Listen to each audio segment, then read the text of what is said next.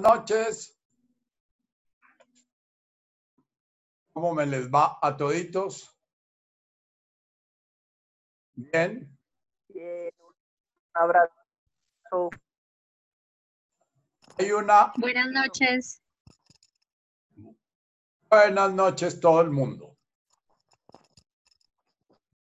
Hay una pregunta de la vez pasada que tiene que ver con lo que trabajamos en la meditación que les envié el sábado, las que, los que la, o la reflexión que les envié el sábado en el, eh, en el camino directo que se llama el Advaita. El camino directo es que eh, hay formas de ir a la conciencia una, eh, está presente en cada uno de nosotros y cada camino espiritual es una forma para ir a esa conciencia. Y hay unos llamados caminos progresivos y otro que llaman camino directo. El camino directo es estar recordando permanentemente de lo que se trata es ser conscientes de que somos conscientes. La base de estar recordando permanentemente, ser conscientes de que somos conscientes, está recordando lo que plantea Rupert de la eh, en todas sus meditaciones, pero en la reflexión que eh, usamos, les mandé el sábado. Es una reflexión acerca de una palabra fundamental en el Advaita, que es yo. Yo, si cada uno de ustedes me responde a la pregunta, ¿quién me está oyendo? Eh, la respuesta lógica es yo. Eh, eh, ¿Eres consciente de que me estás oyendo? Sí. ¿Eres consciente de lo que estás oyendo? Sí. O sea, el yo es esa experiencia básica de ser el que se da cuenta de lo que está pasando y ser consciente de que está siendo consciente. Eh, esa conciencia es una conciencia que se da en el momento en que yo pregunto. Y en una persona que se trabaja eh, espiritualmente y que está buscando estar en presente, eh, esa conciencia de que yo soy consciente está presente la mayoría del tiempo. en personas que ya han llegado a una conciencia muy despierta, o sea, ser conscientes, que son conscientes, eh, eh, se logra llegar a tener conciencia hasta de los sueños y aún tener conciencia del sueño profundo, que es tener conciencia de la conciencia sin contenidos. La mayoría de nosotros tenemos conciencia de la conciencia por los contenidos. Si yo veo un árbol, eh, pero si estoy muy distraído es posible que no esté viendo el árbol, sino que estén mis cucarachas en la cabeza. Si estoy oyendo a, Nacho en el lunes por la noche, puede que esté oyendo a Nacho por la noche, pero esté pensando en, en que la alcaldesa dijo que íbamos a hacer una cuarentena más radical y en que otro dice que no hay que hacerla y en que el país se va a quebrar, qué sé yo. Entonces, esa persona está, si en el momento que se encuentra con otra persona, la otra persona le pregunta, ¿de qué estás siendo consciente o qué estás pensando? Es, es posible que si lleva la atención en ese momento, la pregunta eh, va a darse cuenta que está pensando en, lo que está oyendo de Nacho, pero al mismo tiempo está pensando en otras cosas. Ahora, muchas personas, muchos de ustedes, es posible que si les los toman por ahí desprevenidos y les preguntan qué estás pensando, eh, eh, de pronto se quedan así perplejos y ni siquiera saben bien en qué están pensando. Eh, muchos de nosotros, si nos metemos a ver una serie bien interesante de Netflix, podemos pasar eh, eh, tres, cuatro horas siendo muy conscientes de lo que estamos viendo. Nuestra conciencia está inundada de toda esa información que estamos recibiendo, pero la mayoría de nosotros no vamos a estar muy conscientes de que somos conscientes. Necesitamos que alguien nos pregunte, ¿estás consciente? Tú sabes quién está mirando esa serie y entonces va a haber la respuesta automática, yo. Yo. Yo dice todo y no dice nada, porque eh, entonces en el camino Advaita eh, se dice la pregunta fundamental para comenzar el camino de la conciencia, preguntarse quién soy yo. Cuando yo respondo yo, ¿a qué me refiero con ese sonido yo? ¿Qué significa ese sonido yo? Significa mis pensamientos, significa mis emociones, significa mis acciones, significa lo que yo tengo, significa las relaciones que tengo. Y si ustedes van explorando, van dándose cuenta que esa pregunta que posiblemente nunca se hicieron es, ¿qué significa ese sonido yo?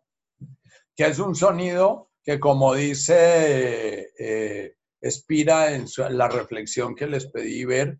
Eh, es un sonido que une a todos los 7 mil o 8 mil o 9 mil millones de seres humanos, porque en todos los idiomas la palabra que existe, todos, absolutamente todos, hay un sonido para referirse a esa experiencia de yo. Y yo cuento con mucha frecuencia una anécdota que viví en el en el Instituto Neurológico de Colombia y la mayoría de ustedes me la han oído, ¿no? Entonces, cuando una persona tiene un traumatismo craneano, eh, eh, se despierta muy confusa y, entonces no recuerda cómo se llama, no recuerda, eh, va a, escribir y no sabe escribir y, y, muchas palabras que le dicen no las entiende y ya. Y si se le pregunta a esa persona, pero usted sí sabe quién es usted, muy posiblemente si es un citadino común y corriente, cuya identidad está muy ligada a que es Vergara, a que es Carulla, a que es doctor, a que es colombiano, a que es, cuya identidad está muy ligada a los contenidos, eh, eh, va, va a sentirse confuso y va a sentir una enorme angustia. Eh, y me llegó un campesino de, Pacho, ustedes, eh, la mayoría de ustedes han oído esta historia, que por la historia clínica yo sabía que se había caído del bus, él era ayudante de la flota eh, que va a Pacho, y había tenido un traumatismo craneano, entonces cuando le pregunté de dónde eres, me dijo, yo no sé. ¿Quiénes son tus padres? Yo no sé. ¿Qué haces en la vida? Yo no sé. Y todo lo que le fui preguntando me fue respondiendo, no sé, pero lo sentí tan tranquilo y tan sereno, cosa que no pasaba con la mayoría a los cuales teníamos que dormir eh, por tres, cuatro días mientras se les desinflamaba el cerebro y podían comenzar a recordar mientras su disco duro comenzaba a activar memorias. Eh, eh, le pregunté, bueno, pero tú sí sabes quién eres tú. Y él me dijo, claro, yo soy yo. ¿Ah? Él tenía clara esa vivencia, aunque no supiera cómo se llamaba, ni de quién era hijo de vecino, ni quién eran sus papás, ni nada de esas cosas. Cuando nosotros nos preguntamos quién soy yo, muy posiblemente arrancamos con una larga lista. Soy hijo de fulano y sultana, soy colombiano, soy masculino, soy femenino, soy trans, soy bi, soy LGTBHIJK, soy, qué sé yo. Voy a mencionar como parte de ese yo lo que contiene ese yo, lo que de alguna manera hace, está en ese yo. La función del ego precisamente es estar juntando todo ese universo de cosas, de quién soy hijo, qué siento, qué carro tengo, eh, eh, en dónde me crié, qué colegio habité, de dónde saqué mi título, todo, todo eso, millones y millones y millones de informaciones, el ego las junta y nos hace, nos da la ilusión de que esas cantidades de cosas son las que nos hacen decir yo. Por eso la mayoría de ustedes, si les preguntan en, la aduana, ¿usted quién es? Entonces van a comenzar a decir la cédula, etcétera, todas las cosas las cuales se identifican. El camino espiritual arranca de ahí, de primero comenzar a desidentificarse de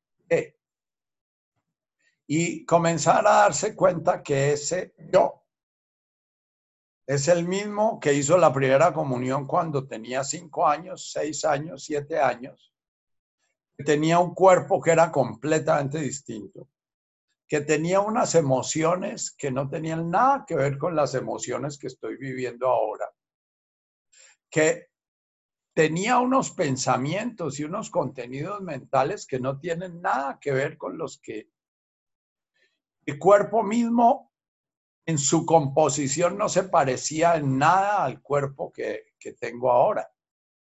Entonces el primer paso para ese camino directo es comenzar con quién soy yo. La primera etapa es comenzar a desidentificarse. No soy mi pensamiento, no soy mis emociones, no soy mi dolor, no soy el carro que tengo, no soy y cuando yo digo yo, no me refiero a ser hijo de Ignacio, de Hernán Vergara o a ser hijo de María Carulla o a ser hijo. Cuando yo digo yo, estoy refiriéndome a una experiencia directa que estoy teniendo. Si nuevamente les pregunto, ¿quién está oyendo? Y ustedes responden yo. Entonces, ese yo responde que no tiene nada que ver con los contenidos. Esa experiencia directa es la que se comienza a explorar. Pero para explorar esa experiencia directa, toca iniciar con un netkada, con un vaciarme, vaciarme de todas las cosas a las, las cuales me identifico. ¿Ya? Eh, lo primero con lo cual me identifico es con mi cuerpo, pero mi cuerpo cambia mi cuerpo se duerme y cuando yo estoy dormido sigo siendo yo, aunque mi cuerpo está completamente desconectado de la conciencia. ¿Ya? Esa primera etapa es la que en nuestro Padre Nuestro nos referimos con el Netkada Shimoch.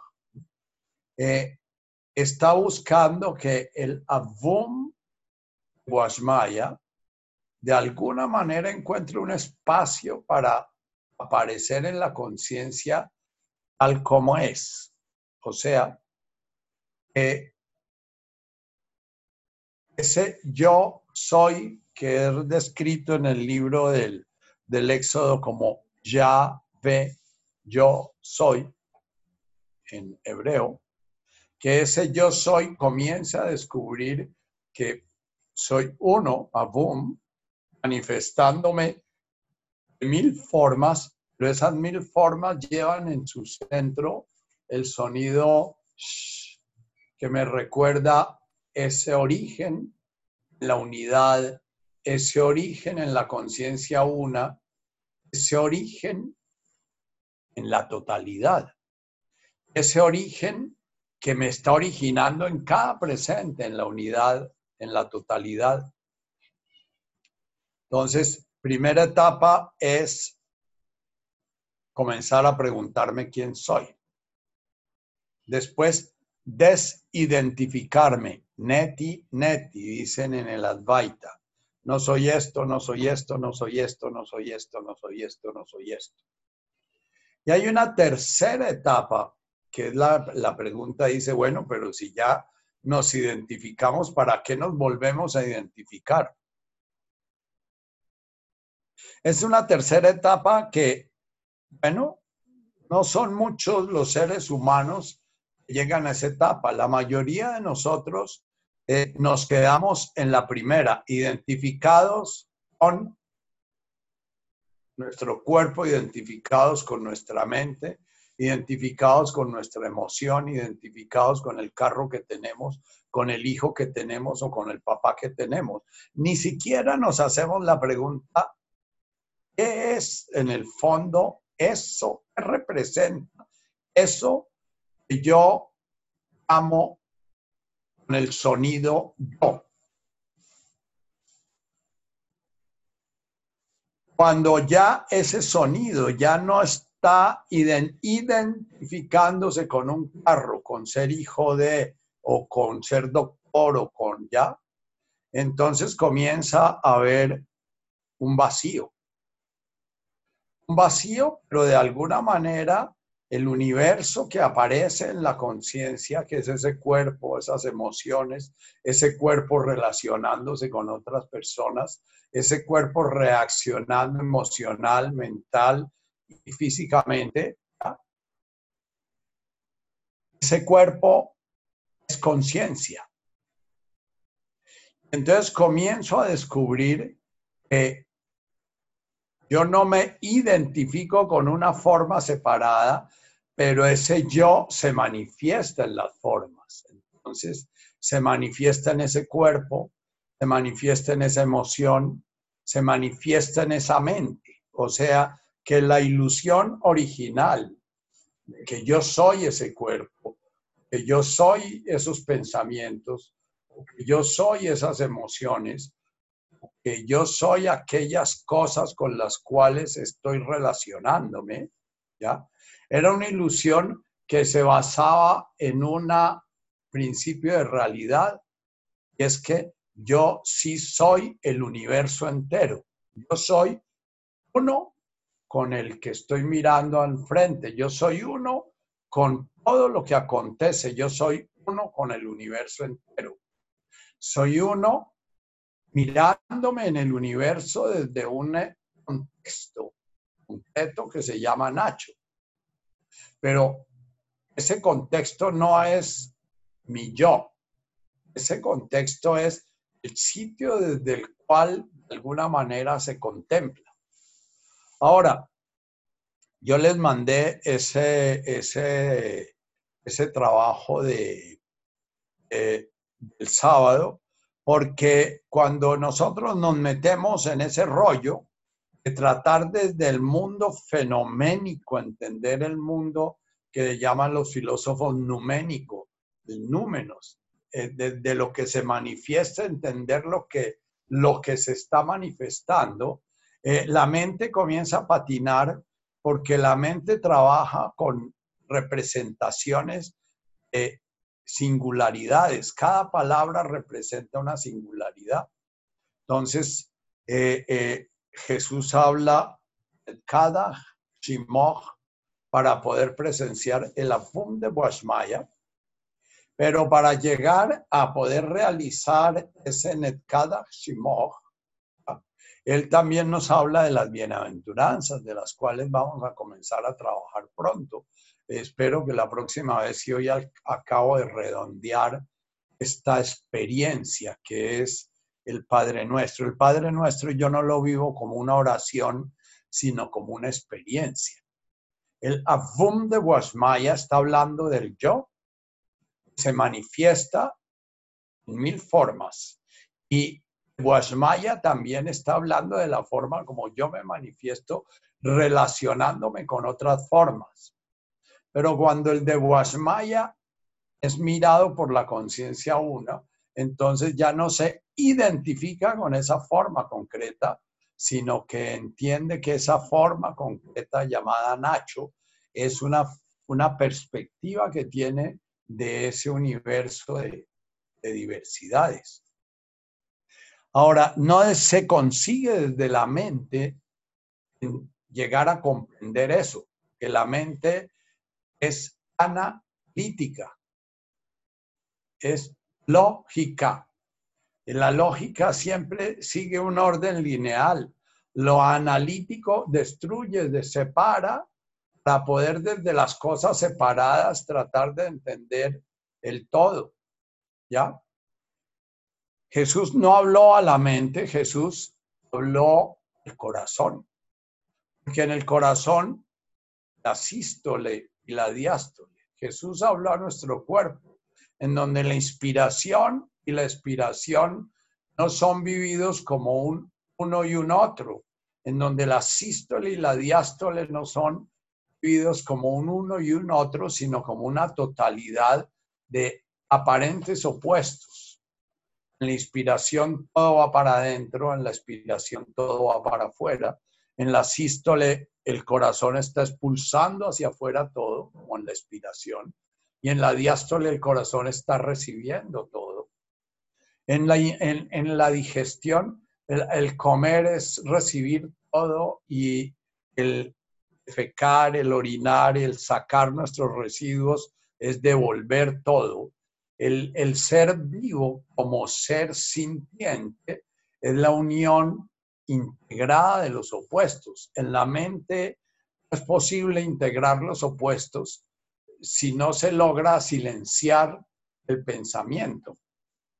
Entonces, por eso, cada que es el primer paso para poder tener acceso a la conciencia de Avum Washmaya, habla del silencio, habla del vacío, habla del dejar de separar, dejar de comparar, de dejar de compararme, sumarme, restarme, dejar de hacer méritos, dejar de tratar de sumar.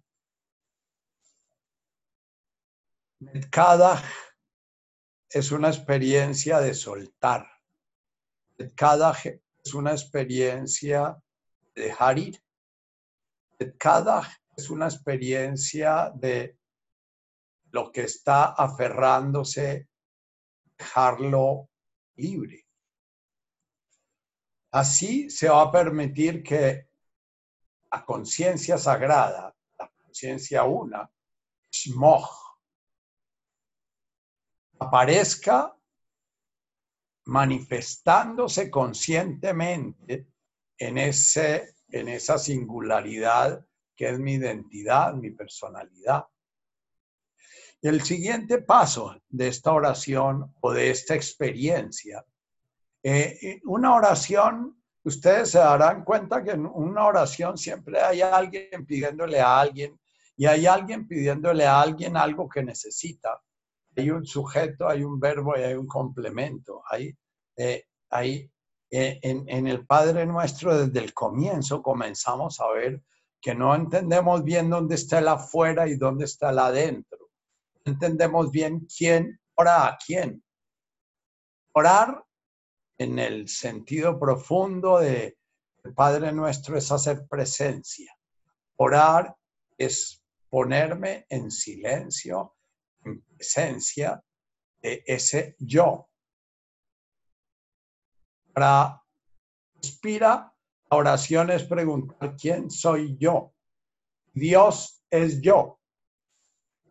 Y entonces cuando yo oro, me dirijo a ese yo que está escuchando me dirijo a ese yo que está percibiendo el frío que siente su cuerpo o el calor que siente su cuerpo, que está percibiendo su cuerpo como un contenido de esa conciencia, como una manifestación de esa conciencia. Seguimos más adelante. El ser humano, cuando se ha diferenciado, ha creado un ego, ha creado una función la función es integrar, sumar, dividir, rechazar y jalar. El ego permanentemente está rechazando lo que siente que lo pone inseguro y atrayendo lo que siente que le, le suma. Esa es la función del ego, actuar, sentir que él es el centro tiene que rechazar unas cosas y tiene que llamar otras cosas. Cuando yo me vacío, me estoy vaciando ese centro que he creado para sentirme un yo chiquito, un yo separado, distinto, diferente. Me voy a vaciar de ese yo chiquito que crea el ego permanentemente para permitir que el yo divino se manifieste. Pero el siguiente paso es que en el momento en que el yo divino se hace consciente, lo que llamamos la voluntad es la que lleva el, al ego a actuar en función de afirmarse el, el centro, el distinto, el diferente, el más que, el menos que, el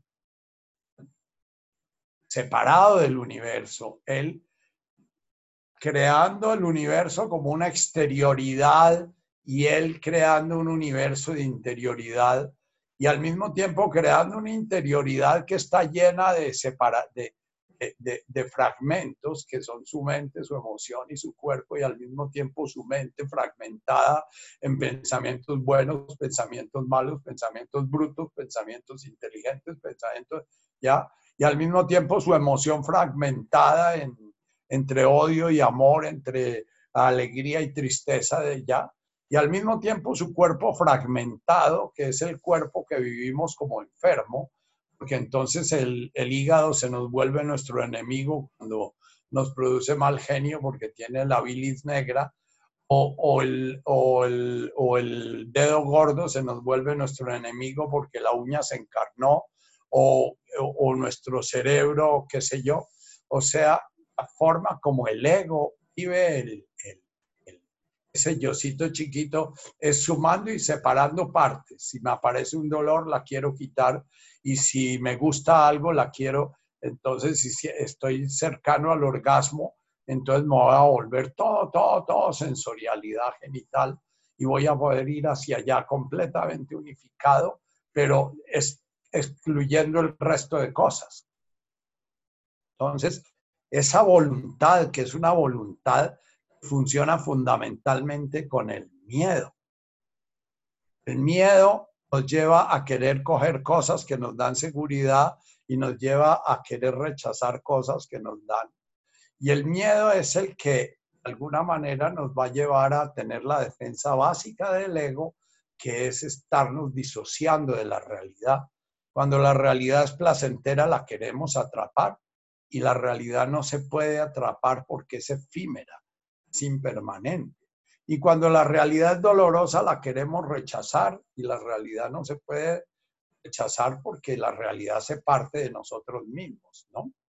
Entonces, ese ego, en el momento en que nuestra conciencia comienza a crear ese espacio vacío, ese ego tiene que ceder su poder a qué? A lo que el Padre Nuestro, esta oración que estamos trabajando, llama Malkutah. Va a ser un sonido que resuena muchas veces en las bienaventuranzas y que resuena nuevamente en este mismo Padre Nuestro al final. Malkutah es el principio ordenador de todo ese universo visible y en la medida en que yo he ido creando ya, descubriendo ya que yo no soy un ser separado, yo no necesito ver la realidad como un alto, como un otro, dialoga conmigo como enemigo o como amigo. Y que dialogando conmigo cuando es enemigo que tengo que rechazarla y cuando es amiga tengo que atraparla y casarme con ella, ¿no? En el momento en que ya la realidad deja de ser un otro, en el momento en que ya podemos comenzar a realizar un poquito el saludo de nuestros indígenas precolombinos mexicanos, eh, en la que es a la que yo soy otro yo, tú eres mi otro yo. En ese momento ya nuestro prójimo deja de ser alguien a quien quiero agarrar, en eso que llamamos amor, alguien a quien quiero rechazar en eso que llamamos odio, alguien que me da seguridad porque de alguna manera me produce alegría y me produce bienestar, o alguien a quien quiero quitarme de encima porque me produce sufrimiento, tristeza o dolor. El prójimo pasa a ser sencillamente parte de mí mismo. Esa es la esencia del amor. La esencia del amor es el descubrir en el otro a mí mismo. Descubrir en el otro mi mismo proceso de conciencia y mi mismo proceso de integración. Integrar es una palabra muy importante para mí, o muy usada en la mística, porque yo parto en el camino de conciencia desde lo psicológico, que es todo lo disperso, lo desintegrado. Eh, para mí, salud es una integración. Pero integración, además de salud, es un despertar de la conciencia una. Porque lo que se integra no son seres diversos, sino se integran distintas manifestaciones de un mismo ser. Aunque la melodía del canto la alegría se ha tocado, cantado por 180 voces y tocado por 120 instrumentos, es la misma melodía, es la imagen que yo tengo de lo que es el proceso de despertar la conciencia. Es que ese instrumento único y distinto que soy yo, un violín, que de alguna manera se siente que toca extraordinariamente feo o extraordinariamente bonito o extraordinariamente que merece o que no merece y que es igual o que es distinto de, en un momento determinado se olvida de que es violín porque se vuelve el canto a la alegría unido con y eso lo vamos a celebrar al final de la oración. La energía vital unida como un enorme coro que se manifiesta en una profunda armonía o en un arco iris de formas y colores que, siendo diversos sus partes, está manifestando un todo unido, armonizado, y cada parte de ella está representando ese todo. Entonces, el tema del Kutaj habla de lo que nosotros llamamos voluntad. Pero también ustedes se pueden preguntar qué es la voluntad. Y si siguen la pregunta de quién soy yo, qué es mi pensamiento, qué es mi voluntad, van a ir encontrando siempre lo mismo voluntad, si mi voluntad es ser feliz, eh, porque yo vivo persiguiendo la felicidad en cosas tan opuestas? Yo persigo la felicidad prendiendo un cigarrillo y persigo la felicidad buscando una pareja y persigo la felicidad haciendo la guerra y persigo la felicidad ya. Entonces, ¿qué es la voluntad? La voluntad es la ilusión que tenemos de somos unos distintos de la realidad y que además tenemos la posibilidad de controlar la realidad. ese poder que hay en nuestra diferencia tiene poder sobre el exterior. Es la voluntad que experimenta eh, el ser humano eliminando 800 mil hectáreas o 80 mil hectáreas en un solo mes de pandemia en el Amazonas. ¿Por qué? Porque tiene la voluntad de transformar eso. Es la voluntad que tenía Alejandro Magno o Gengis Khan o Napoleón o de transformar o Hitler o Stalin o cualquier ser humano de esos que se hipertrofió a sí mismo y creyó que podía cambiar todo el mundo.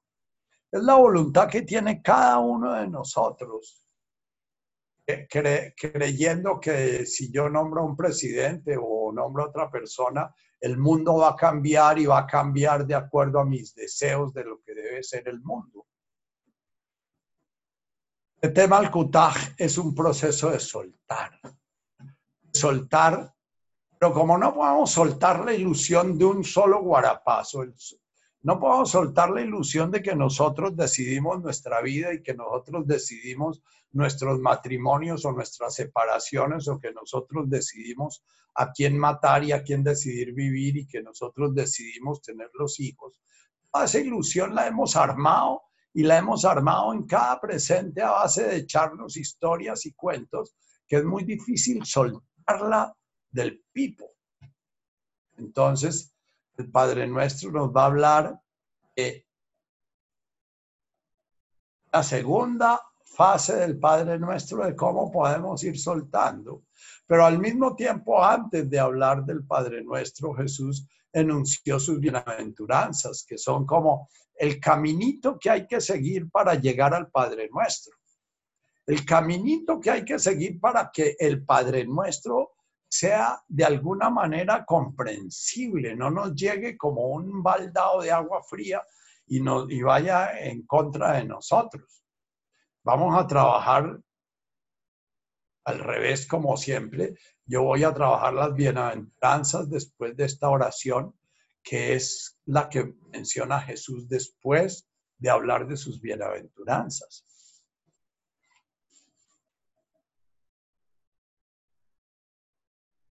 Cada vez que rezamos el Padre Nuestro, decimos Tetemal O, podemos cambiar el Padre Nuestro por el Avum de Guasmaya o la oración de Jesús, como lo quieran llamar. Que más Padre Nuestro ya es un, un título disociado.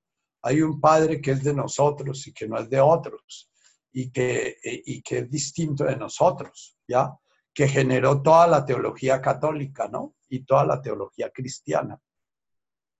El Avum de Washmaya, el ser que se manifiesta, también lo podemos traducir, ¿no? Entonces, el tema del es estar todo el tiempo conscientes, ese, ese yo está en este momento siendo consciente que me está escuchando, y ese yo que está siendo consciente de los contenidos que están entrando a su mente. Y ese yo que está siendo consciente de las emociones que esto está generando. Y ese yo que de alguna manera cree que decidió sentarse frente a su computador a oír esta charla. ¿ya? Eh, ese yo va a decidir, ah, yo estoy aquí sencillamente porque estoy aquí mi realidad en este presente es esta. Y todo lo que voy a hacer es soltar completamente mi control para permitir que esta realidad me vaya transformando. ¿Qué es soltar el control? Porque entonces soltar el control es ya una paradoja. Es darme cuenta en que estoy controlando. Entonces, cada palabra puede que despierte en ustedes una resistencia. Cada idea que llega, cada tono de voz, mis gestos pueden que despierten resistencias. Entonces, el tema del es mirar esa resistencia, mirar si mi mente está al servicio de esa resistencia. Entonces, permitir un net cada de mi mente, soltar que vaya y al mismo tiempo ver qué es lo que está pasando conmigo cuando me dejo tocar de esta realidad. Es cada presente. esta mañana me preparé mi potingen con un cuchillo que estaba untado de cebolla y entonces mi jugo de frutas, peras, manzanas, uvas, uchuvas, etcétera, miel de abeja, polen, toda esa fragancia toda aromatizada de cebolla. Entonces, apenas la voy a probar, siento todo el rechazo porque de alguna manera a mi ego le gusta que eso sepa dulce, rico, armonioso, pero ese sabor de cebolla no estaba programado ahí. Entonces esa es una realidad que yo rechazo. Si estoy muy consciente, me voy a dar cuenta que esa realidad en ese presente está invitando a Tetema al Es deje de resistir y ábrase a ella. Y vamos entonces a ver en nuestras bienaventuranzas como los primeros pasos es cómo aprendemos a dejar de resistir. ¿Cómo aprendemos a volvernos profundamente conscientes de cada instante de la realidad en la cual estamos construyendo? Nuestro ego está fabricando ese yocito separado y distinto. ¿Cómo hacemos a través de estarnos identificando con un sabor, con un gusto, con un hábito, con... Y, y bueno, si yo voy soltando, voy soltando, muy poquito a poco a través de mi vida se va aflojando esa voluntad de control que marca el ego. El ego, lo peor que le puede pasar al ego es que la alcaldesa lo encierre cuando él no quiere estar encerrado y que lo paren en la carretera cuando quiere ir para Girardot y que eso le parece al ego ofensivo, porque el ego tiene la idea de que si él quiere ir a Girardot, tiene que poder ir a Girardot. Le decía a un buen amigo mío que en España hay un partido político que se llama el Partido Podemos y que yo iba a fundar en Colombia un partido que se llamaba No Podemos y que muy posiblemente ese partido no podía ser político, porque un partido político que diga no podemos no puede ser político, porque la política es precisamente la organización de nuestro ego colectiva para sentir que si no puedo solo voy a conseguir una ruma de gente con la cual sí puedo. Y entonces esa es la ilusión de un partido político, esa es la ilusión de las utopías políticas, que si yo logro poner a la izquierda, que si logro poner a la derecha, que si logro poner el centro, que si pongo poner el de arriba o el de abajo, entonces yo voy a poder proyectado en esas personas que de alguna manera están ayudándome a poder tema del cutaje es descubrir que yo estoy en este momento, escuchando lo que estoy escuchando, no porque elegí, no porque, sino sencillamente porque estoy en este momento escuchando lo que estoy escuchando. Y que mientras más silenciosa esté mi mente, escuchando lo que estoy escuchando, más va a poder mi mente al servicio de la conciencia una, mi mente como ventana a la conciencia una, percibir la realidad y menos va a poder mi ego al servicio de la separación, negar la realidad. Cuando uno va llegando, como yo a los 75 años, ya descubre que uno, yo no fui el que elegí mi vida, ni yo fui el que, yo fui viviendo una serie de experiencias y esas experiencias me llevan a estar aquí y ahora con ustedes. ¿Ya? Bien, tema al kutaj. En, en la medida en que va aflojando esa voluntad de poder, que es la que más da sensación de unidad al ego, porque el ego se siente uno cuando consigue que la realidad haga lo que él quiere. El ego se siente uno cuando consigue un milagro a los ojos de los hombres si mamá está muriendo y yo no quiero que muera y logro no muera, entonces me siento uno y me siento poderoso, ¿no? Si mamá está muriendo y yo no quiero que muera eh, y, se muere, y voy a sentir desolación, voy a sentir esa unidad de alguna manera fue fracturada.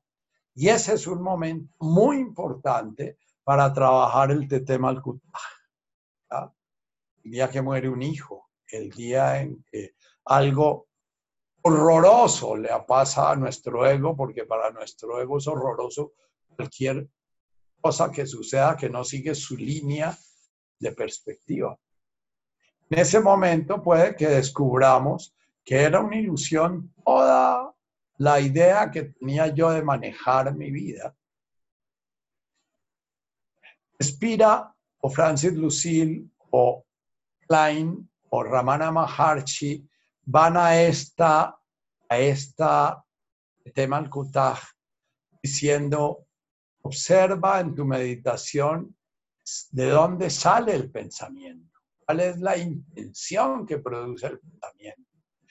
¿Hay alguna cosa que preceda en ti la decisión de pensar en determinada cosa? O los pensamientos van fluyendo espontáneamente como una fuente de agua. Y en entonces, en el momento en que fluyen, el ego inmediatamente tiene la ilusión de que los puede organizar y puede rechazar unos y puede llamar a otros y puede seguir a unos y bueno. Es cierto que en muchos caminos espirituales se va a usar esa voluntad y ese ego para ponerlo al servicio del camino. Y una recta concentración aparentemente nace de una voluntad férrea. Una recta concentración, y esta es una información que les doy para su meditación, no nace de forzar, no nace de empujar, no nace de, tensionarse.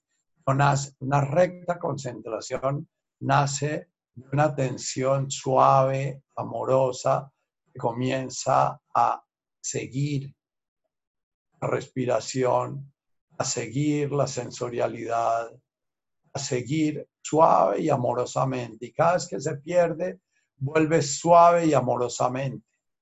Si ustedes comienzan a forzar su atención, lo que se van a volver es obsesivos.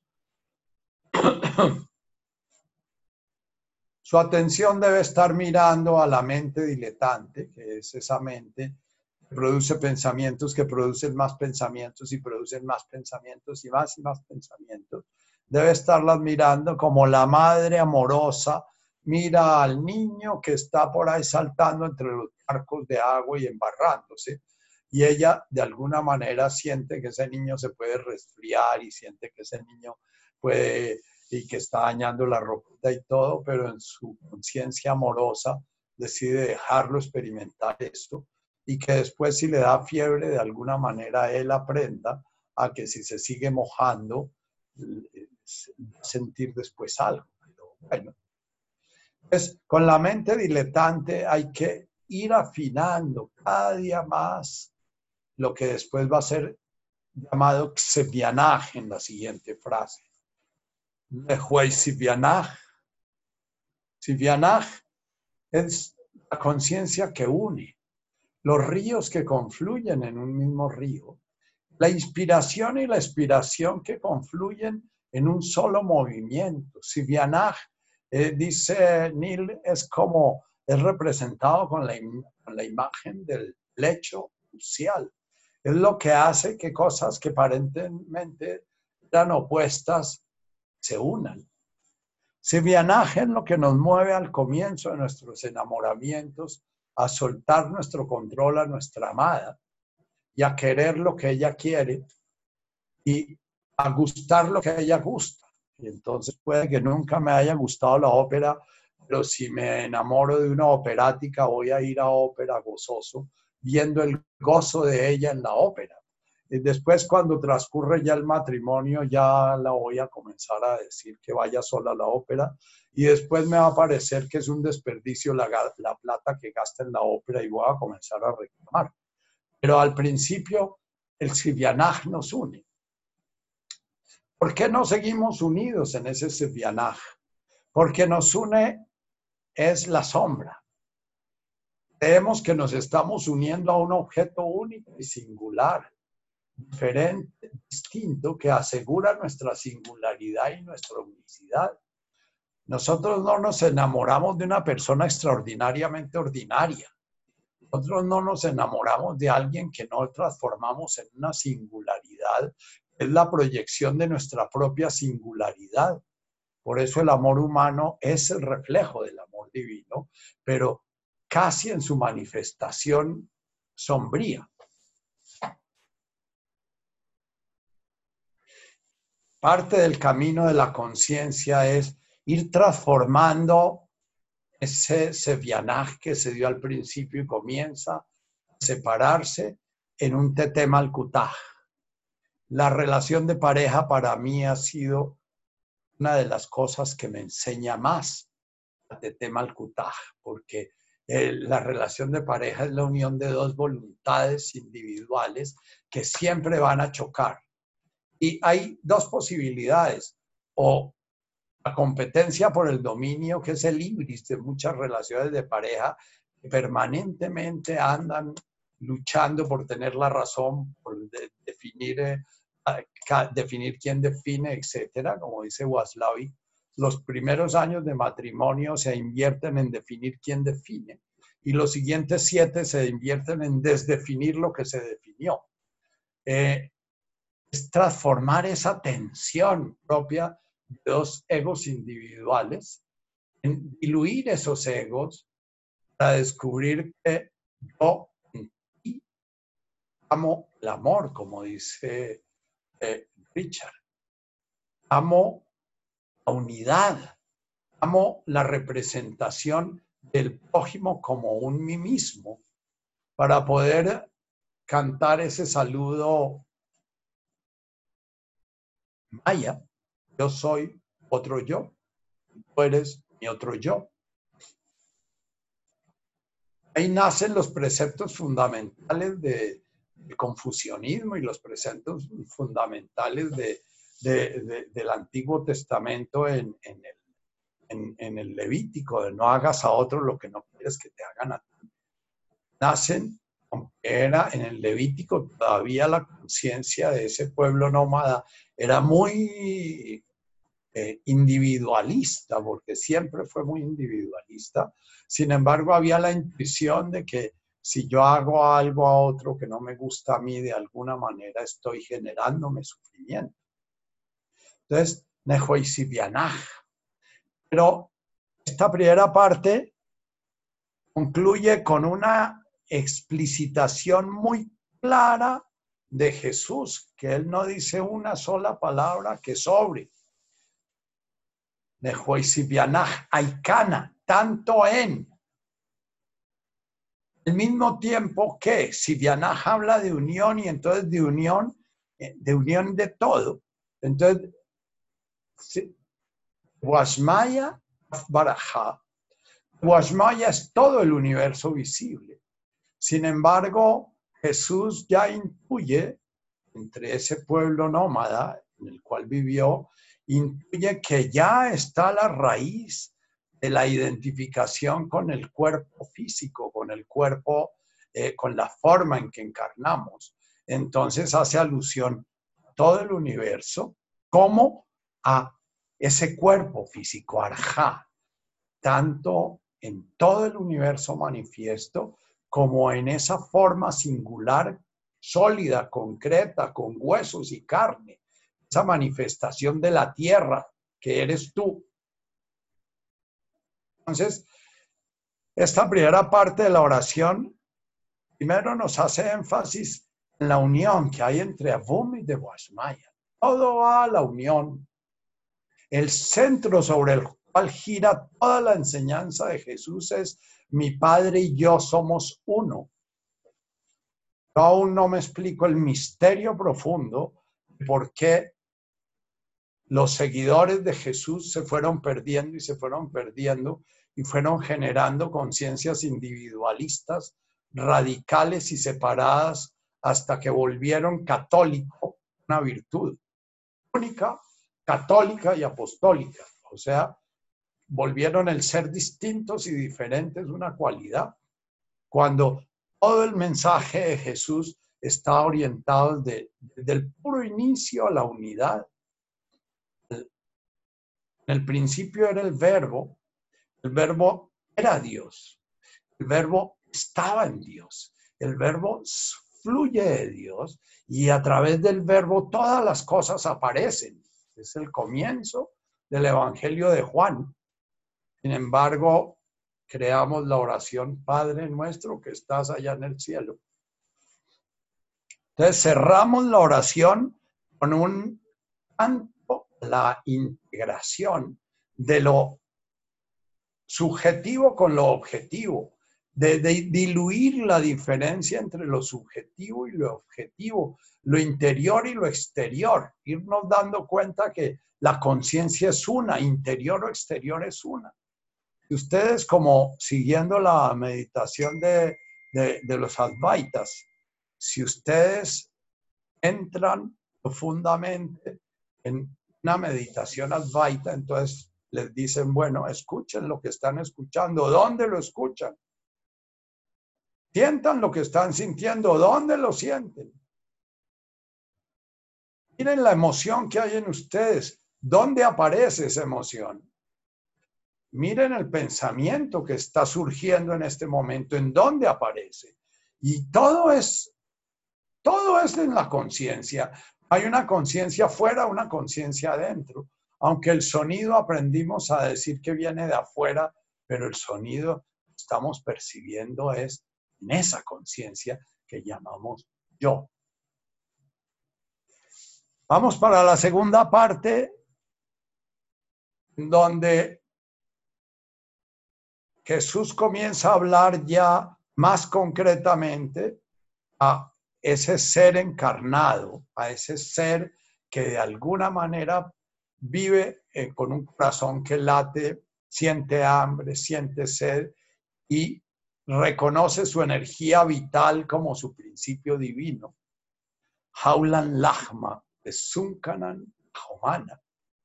Lahma, dice Nil, la palabra del Lahma, como del útero primordial, como del sitio de donde fluye toda la vida, como el sitio donde se integraron las diversidades para permitir que esa profunda integración que es la vida comenzara a darse.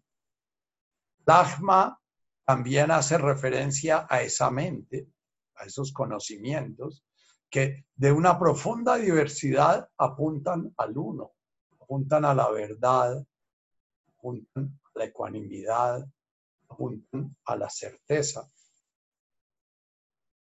Agma refiere también al alimento físico, al alimento emocional, al alimento afectivo. Entonces, Jaulan fue traducido como danos. Nuevamente, estamos hablando a alguien exterior que nos va a dar algo a nosotros en nuestro interior. Pero Jaulan es como despierta, haz vivo, haz consciente, permite que se dé, ¿ya? Es un, un evocar algo que se va a producir en nosotros, que se está produciendo en nosotros de una manera justa, de una manera equilibrada, ni más ni menos, de una manera armónica, Y ahora, ¿por qué estoy aquí con ustedes? Porque estoy aquí con ustedes, punto. Esa es la única respuesta. Entonces, en cada hora, en cada presente, en cada aquí y ahora. Es la forma como la conciencia una se manifiesta en el mundo fenoménico. Crea esas dimensiones que son al mismo tiempo ilusorias, son calificadoras, pero en el presente desaparece esa ilusión de pasado, futuro, desaparece esa ilusión de allá y de aquí. En el presente solo está el presente. En el presente es donde se da experiencia de esta oración. En el presente es donde se une el cuerpo con la mente y la emoción. En el presente es donde se une el adentro con el afuera. En el presente es donde se une singularidad con la unidad.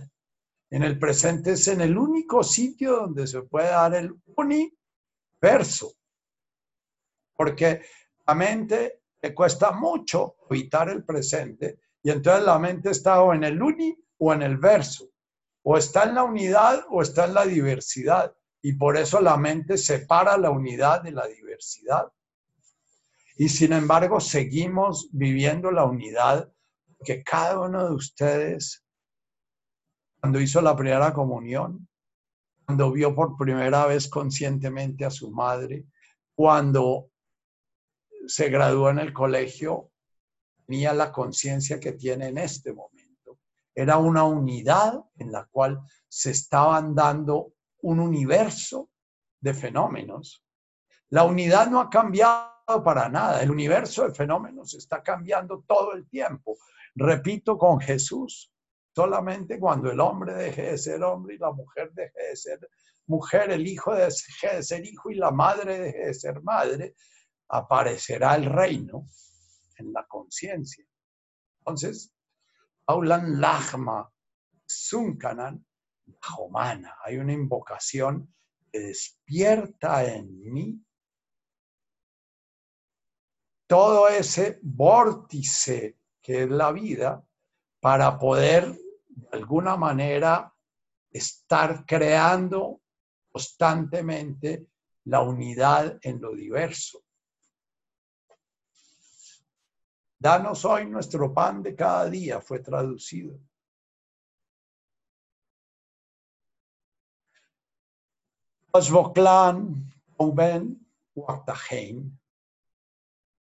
Aquí vamos a unir cada y E. tenemos que soltar en nuestras concepciones que soy católico y el otro es protestante, que soy hombre y el otro es homosexual o es mujer o es qué sé yo, que soy no sé qué. Que...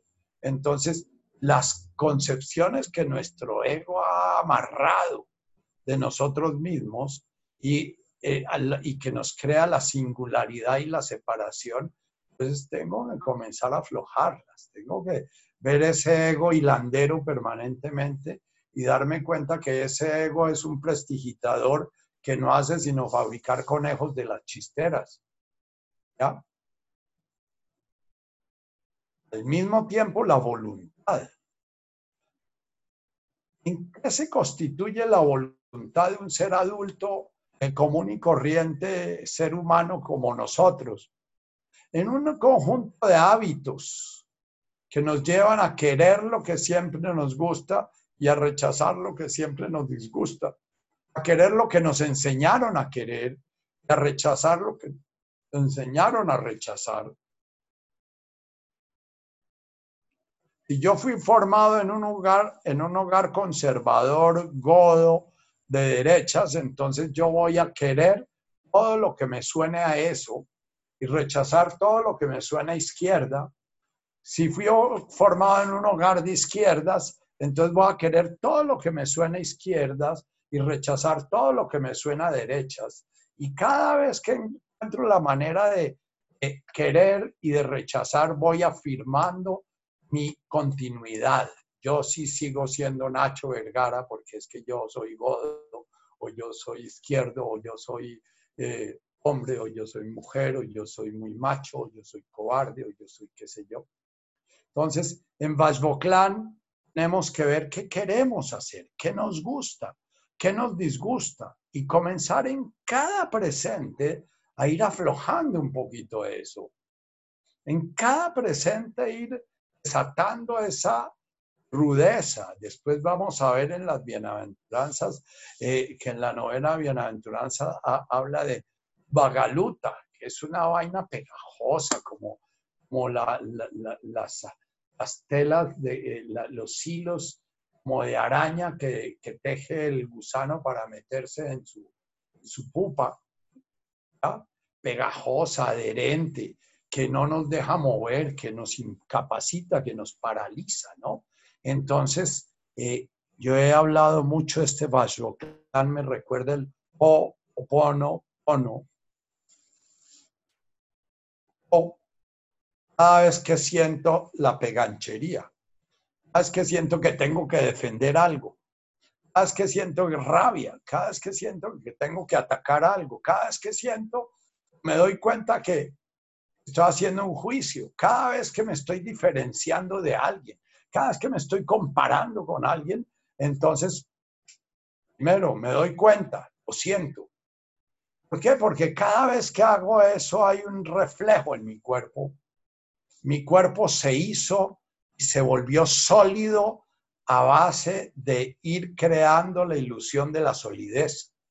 Si ustedes en su meditación se permiten comenzar a ver el dolor como dolor, no como el dolor de rodilla izquierda, sino el dolor como dolor, y después se permiten comenzar a ver las sensaciones que van apareciendo sencillamente en el espacio de la conciencia en el cual están ustedes habitando a través de la ayuda de su descansar en la respiración o descansar donde sea. Hay personas que no descansan en la respiración, sino en un mantra o descansan en una melodía o qué sé yo.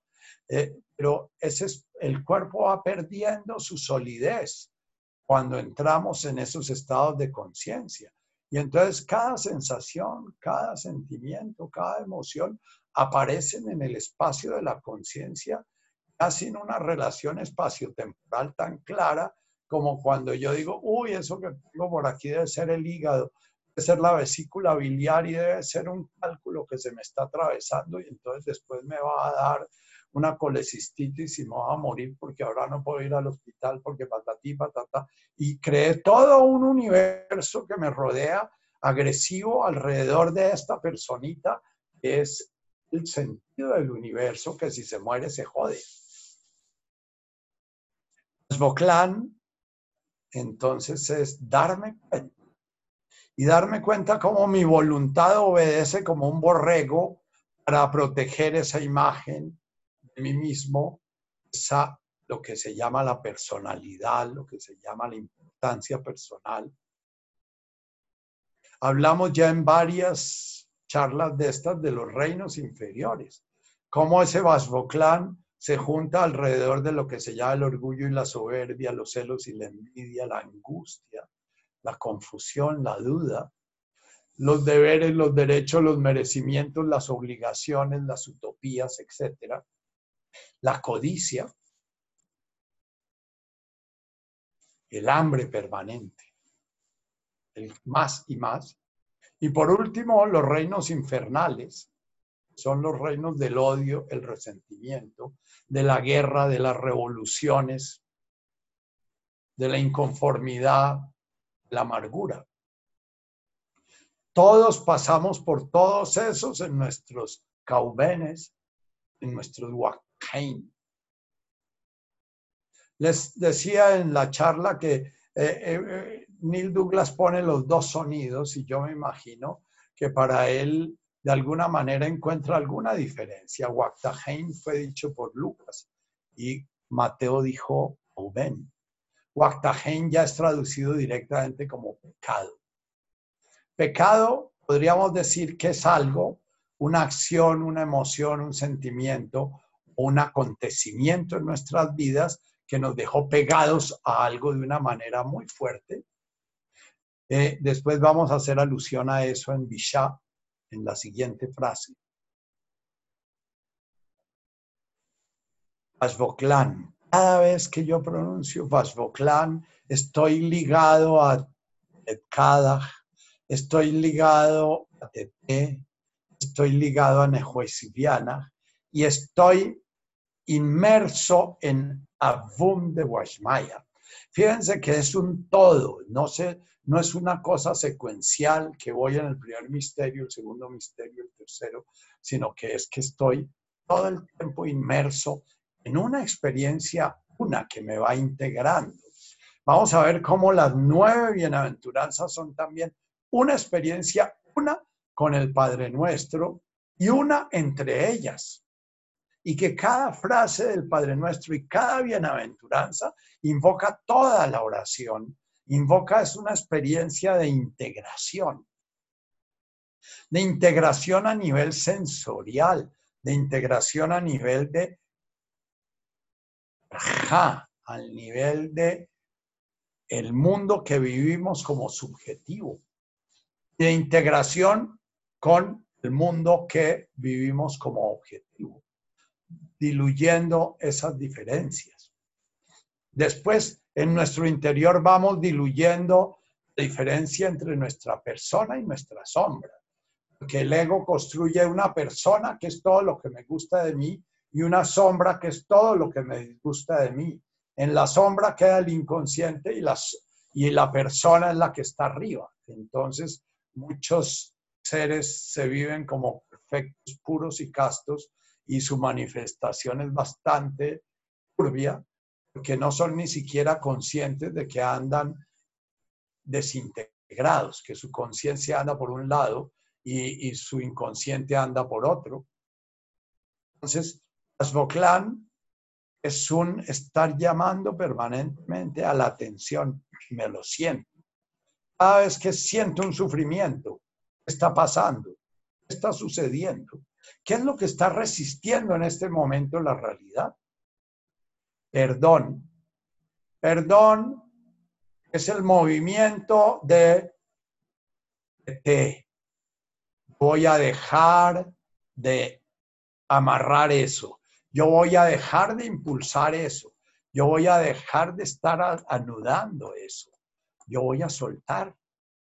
Voy a poner mi capacidad de orientar mi energía vital en función de soltar, en función de anudar más. Eh, gracias. Es ir descubriendo que la realidad, cada presente de la realidad, es una oportunidad que se da a nuestra conciencia para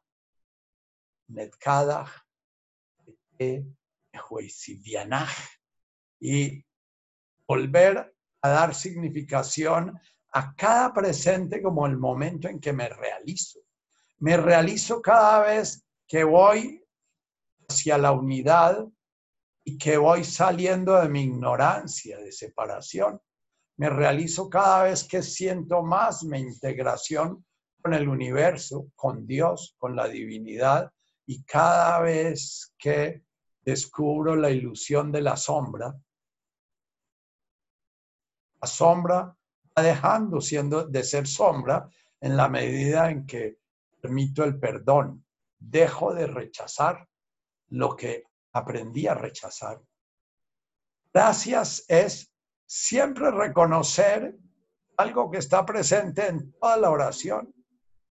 No es la criatura separada, distinta y diferente la que está tratando de ir hacia la unidad es el amor infinito que está llamando a la criatura todo el tiempo y en cada circunstancia de la realidad, con un coronavirus, con una infidelidad, con un cáncer, cada circunstancia de la realidad es un llamado de la unidad al retorno a casa. Eso se llama la gracia. Gracia es, todo eso no depende de nuestros méritos, depende de la gracia. Ahora, nuestro trabajo es poder ir abriendo nuestra atención para poder sentir ese atractivo de la gracia, que va a ser relatado en la cuarta bienaventuranza como de Hafney Watson Lejanuta, el que tiene hambre y sed, el que está destrozado por volver a la unidad, por volver a ese origen.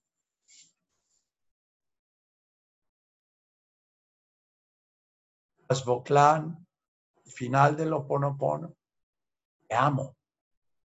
Te amo es, soy amor, amante y amado.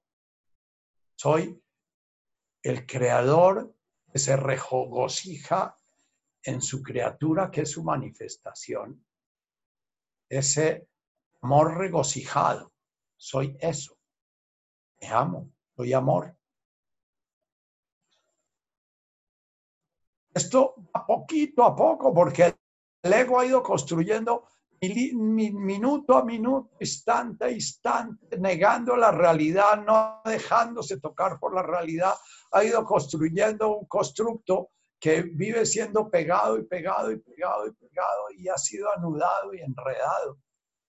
Y con cada acción que hacemos para afirmar nuestro ego y cada acción que hacemos para defender nuestro yo chiquito y distinto, y cada acción que hacemos para defendernos de la traición que nos hicieron o de la humillación o de la injusticia o de que qué sé yo, cada acción nos solidifica más porque en el, el, el karma es como las tendencias básicas se afirman en la acción. Cuando yo como criatura manifestada, singular, tropiezo, estrello empujo, ¿ya? Otra criatura manifestada, creo una disrupción que es sufrimiento y ese sufrimiento genera gachentedad, bagaluta, eh, melcocha, eh, eh, angustia, Eso, eso que es lo que va rodeando a una persona que va llegando a su vejez y lo único que tiene es miedo, amargura, resentimiento, reclamos. ¿Por qué? Porque se ha ido rodeando y rodeando y rodeando y rodeando de esa sensación de que el mundo es su enemigo y que ese es el que le causa todo su malestar interior. Y por dentro está llena de rupturas interiores. La novena y octava bienaventuranza nos hablan de toda esa ruptura, de toda esa desintegración.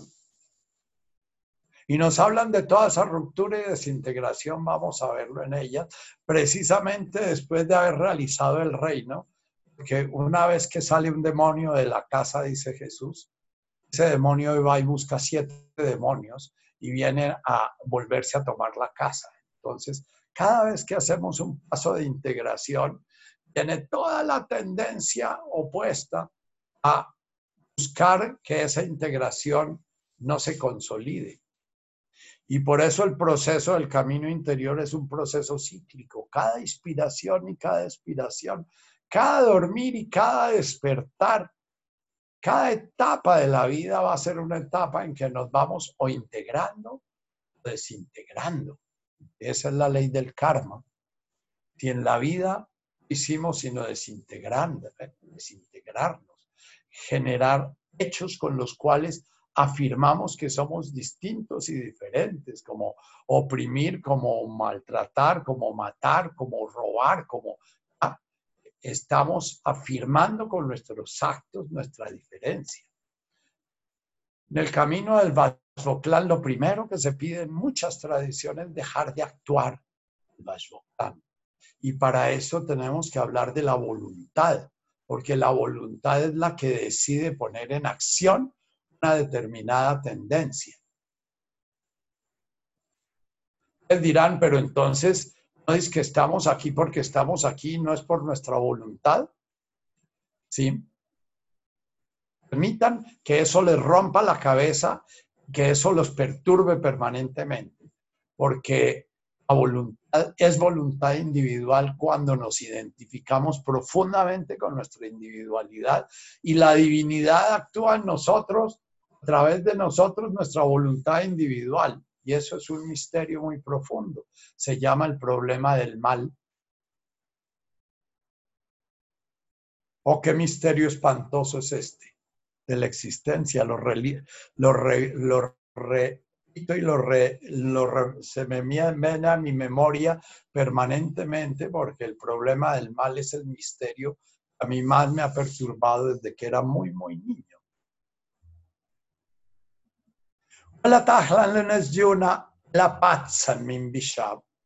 Luego volvemos a, ah, Vajoklanka Vuelve Jesús aquí como en la frase anterior, como en el eh, eh, de Washmaya Barajá, vuelve otra vez en esta frase a hablarnos de la aparente interioridad y exterioridad. Porque en la medida en que tú estás haciendo eso contigo, lo estás haciendo con el otro.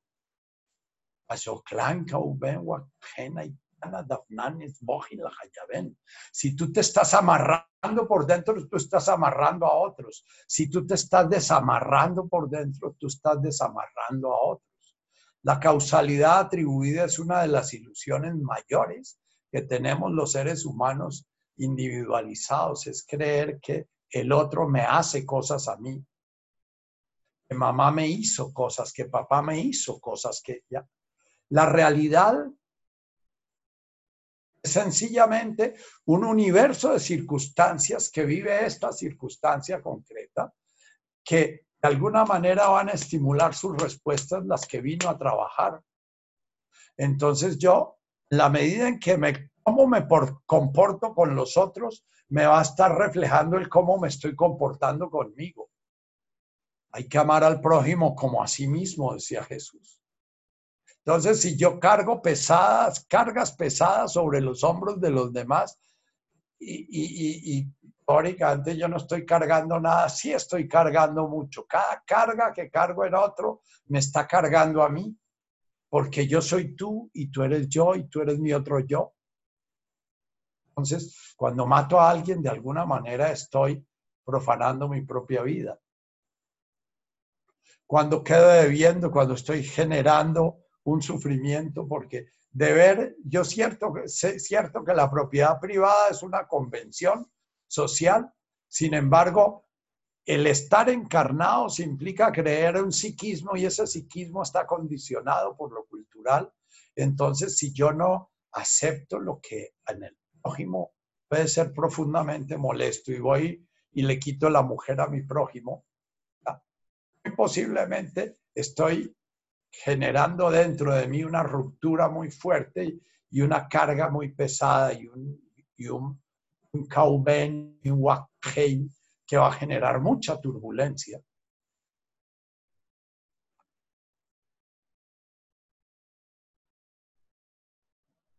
Es.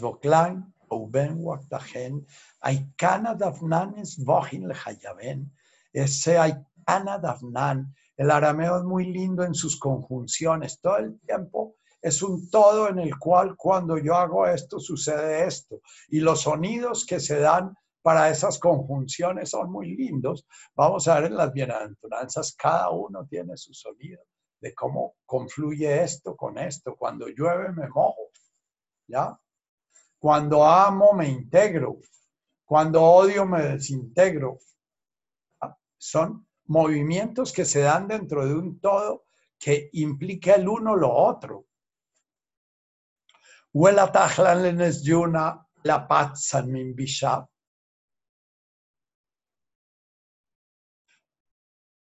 Yuna, no me deje desviar, que no me deje distraer.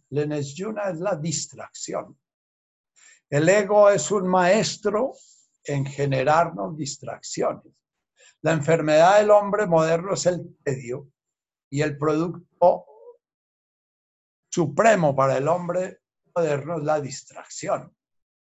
Los hombres antiguos tenían que pelear por su vida, tenían que pelear por su supervivencia, tenían que pelear porque se morían jóvenes de una enfermedad, tenían que pelear porque todo el tiempo eh, eh, el sobrevivir implicaba un nivel alto de organizar su atención en función de la supervivencia y el resto de la atención quedaba en función del, del desarrollo de la conciencia. El ser humano moderno no tiene que emplear mucha atención en su supervivencia, porque él se cree ya inmortal. Por eso este coronavirus nos tiene tan afligidos, porque nos creíamos inmortales y la, doctora Claudia todos los días sale orgullosa porque no se han muerto sino cinco o siete o diez y, y entonces salen otros videos hoy veía uno catastrófico diciendo que vamos a ser inundados de muertos porque no sé qué, y que patatí, que si no hacemos, si no hacemos, y entonces la curva se está prolongando y entonces nos vemos atrapados en... El atrape está dado en nuestra inmortalidad, nuestra idea de que morir es algo terrible. Y yo estoy atrapado en eso porque soy un hombre posmoderno. Y a pesar de que les digo todo el tiempo a ustedes que puede que yo esté ya planillado para este paseo y que este trabajo que vengo haciendo con ustedes en los ocho o nueve últimos lunes puede ser el último que haga en esta circunstancia llamada Nacho, ¿ya? Sin embargo, todavía me pienso dos veces la posibilidad de que, que embarrada que si me da el corona y me muero en él. ¿Por qué? Porque me he criado y he recibido de mi ego la información de que yo voy a vivir mucho y tomo pastillas para vivir mucho y que no me voy a quedar demente porque tomo pastillas para no quedar demente. Y el, mundo moderno me da la ilusión y mi ego alimenta esas ilusiones. Eh, mi conciencia entonces está al servicio de ver ese ego trabajando en función de esa ilusión y ver cómo la ilusión de la inmortalidad está generando ese despelote y ese desparrame de, los órdenes establecidos para generar nuevos órdenes. Y digo, bueno, la divinidad coge al, ego, al ego y Dios no castiga ni con palo ni con rejo, sino con su bastoncito viejo. Dios castiga a los seres humanos con, su, con sus mismos egos. La ilusión de inmortalidad y la ilusión de control sobre la realidad es la que está generando una mayor perturbación, como siempre la ha generado. Las guerras nacen de eso, de creer que yo me puedo librar de mis enemigos o me puedo librar de los pordioseros o me puedo librar de alguien, ¿no? Que yo soy distinto de ellos. ¿Bien? En es eso, esa cultura nos está metiendo permanentemente una información de que vamos a vivir una cultura humana bondadosa como el mundo feliz de Huxley y que entonces podemos invertir toda nuestra energía vital en crear una humanidad que ya se realice como humanidad y que eso es. Lenes Yuna es todo lo que nos distrae de nuestra impermanencia, porque la impermanencia es la que nos lleva a sentir claramente en nuestras tripas que somos extraordinariamente ordinarios, que somos una manifestación más del infinitísimo número de manifestaciones que hay en el universo y que nuestra muerte es tan insignificante como la muerte de cualquier fenómeno del universo. El hecho de que un ser humano muera no tiene nada extraordinario, que es lo más normal, pero parte del Lenesyuna que nos toca vivir es esa inmortalidad asumida que nos ha vendido la prepotencia humana. Lenes Yuna es también cualquier cosa que nos distraiga del camino. Entonces ustedes pueden estar viendo una serie de televisión que los tiene embebidos y pueden estar allí, pero si su conciencia está presente, bueno, yo vine a experimentar cosas y cada cosa que experimento de alguna manera voy a permitir que me transforme. Entonces puedo estar viendo todas mis emociones ahí jugándose frente al héroe que entonces encarna a, mi ideal y frente al villano que encarna mi sombra y, y frente a etcétera. Entonces, en la medida en que yo pueda estar presente, era una distracción como puede ser una serie de televisión, puede volverse un trabajo de conciencia.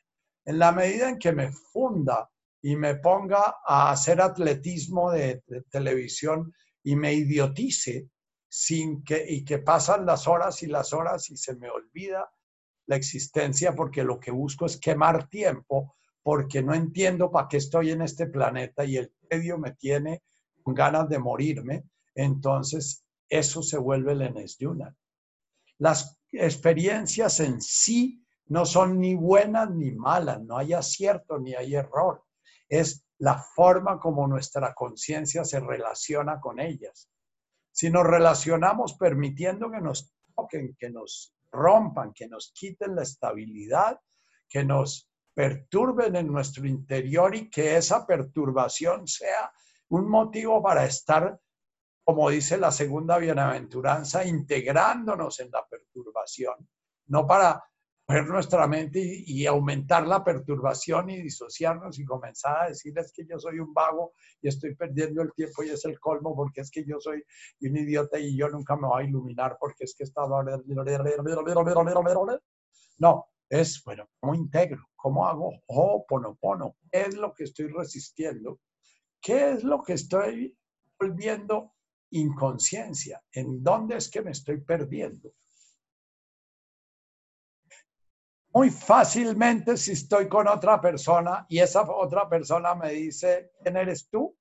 Vuelvo a la conciencia, porque solo esa pregunta me vuelve a la conciencia. Entonces, si estoy en la mitad de una serie apasionado y me pregunto quién soy yo, inmediatamente el plano de referencia aparece. Es yo no soy esa mente ni esa emoción que están viviendo ahí ese juego fenoménico y están haciendo un Haila Watesbukta, porque Haila Watesbukta, como termina la oración, es un vórtice de fenómenos armónicos. Lenes Yuna cualquier circunstancia de la realidad. Puede ser rezar un rosario, puede ser ir a una misa, puede ser practicar una, una doctrina espiritual, puede ser sentarme a meditar a las 4 de la mañana.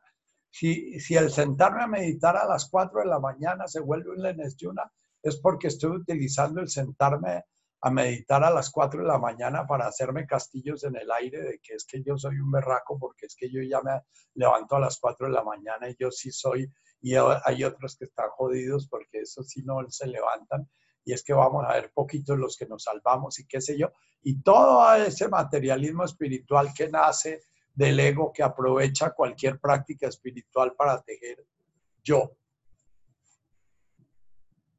Y bueno, pasamos al el aparente opuesto. El Yuna aparentemente viene de afuera, pero afuera es nuestra mente diletante.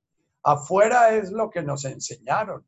Afuera es lo que nos sugiere alguien para distraernos. Afuera es, ya. Ya es lo que hay adentro. Y ya es lo que va a marcar una tendencia para interpretar la realidad. Entonces, Vishá, por ejemplo, puede ser una experiencia muy profunda de desconfianza. Yo tenía una secretaria que me decía, ni en la paz de los sepulcros creo. Y entonces me contaba que su padre la subía a un closet alto cuando tenía cinco años, la paraba en la, en la parte de arriba del closet y le decía, tírese, mijita, que yo la recibo.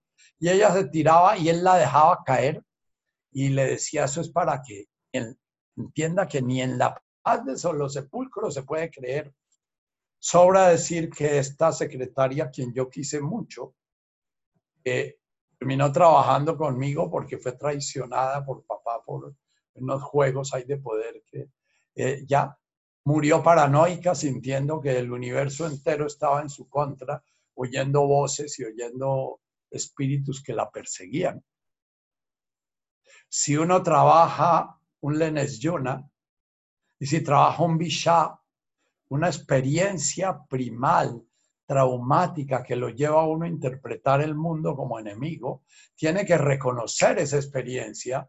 Si una persona fue violada a los cuatro o cinco años, si está viviendo una sexualidad tormentosa o está viviendo una sexualidad en la cual atormenta, porque una persona que ha sido violada a los cuatro o cinco años puede volverse un victimario sexual, puede volverse una persona que usa el sexo para sentir que tiene poder y control. ¿ya? Lo que llamamos la histeria es precisamente estar permanentemente usando la sexualidad para sentir que tengo poder sobre el otro. Y entonces me vuelvo un seductor para seducir y para conseguir cosas, pero una vez que he seducido, desecho yo llamo a eso en los hombres el síndrome del taxi, porque el hombre posmoderno cuando seduce a una mujer después de la rumba, la lleva a su casa y lo primero que hace al despertarse al día siguiente es preguntarle, ¿llamo un taxi? Porque ya estoy servido, ya te puedes ir. Eh, ese hombre muy posiblemente vivió una experiencia de ser seducido por su madre o de ser seducido por un adulto puede ser seducido por su padre en función de atacar a su otra pareja, porque la seducción no solo es sexual. El complejo edípico de Freud eh, no tiene muchas veces nada que ver con lo sexual. Cuando una madre utiliza los afectos de su hijo para agredir al padre o un padre utiliza los afectos de su hijo para agredir a la madre, están abusando de ese niño y ese niño va a entender que sus afectos son una manera de diferenciarse, no de unirse. Ese niño va a vivir en su etapa adulta sus relaciones de amistad y de pareja, eh, utilizándolas para generar poder y para generar sumisiones y para eh, generar dominaciones. ¿Ya? Eh, el origen de la psicopatía muchas veces son esos juegos de triángulos entre un padre y una madre que están en una guerra de poder. Entonces, yo cada vez que me encuentro con eso, siempre digo, ojo, ojo, que Ustedes están viviendo lo suyo y ya lo pagarán, pero al mismo tiempo su responsabilidad en este momento de su vida es que están transmitiendo un karma y ojalá pudieran transmitir ese karma de una manera benévola, bondadosa y consciente.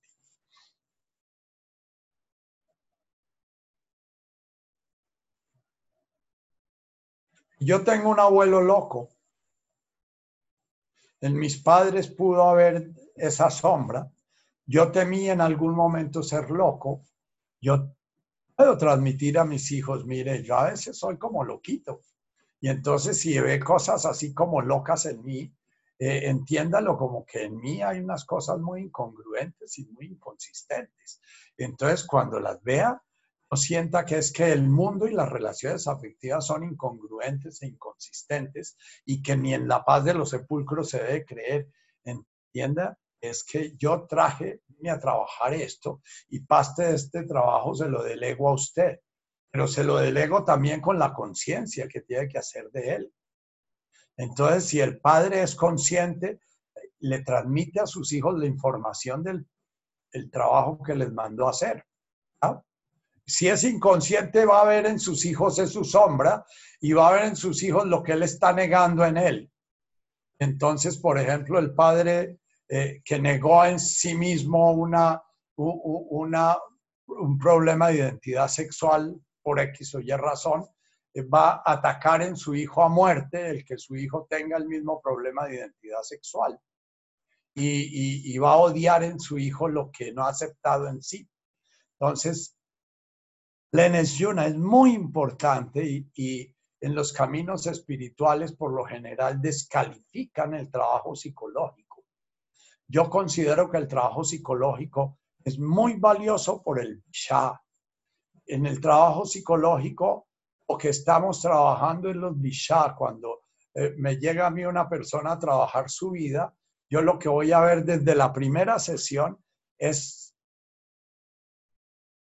si ese es un telescopio de rayos X, si ese es un telescopio visual, si ese es un eh, telescopio electromagnético, si es, o sea, esa persona, cómo fue condicionada para ver la realidad, cuáles son los patrones de condicionamiento básico de esa persona.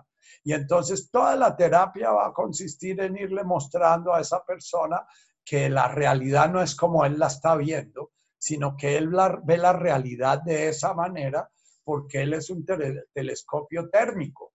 Él es un telescopio que no ve la luz, sino que ve la temperatura. O es un telescopio electromagnético que no ve ni la luz ni la temperatura, sino solamente las ondas electromagnéticas, ¿no?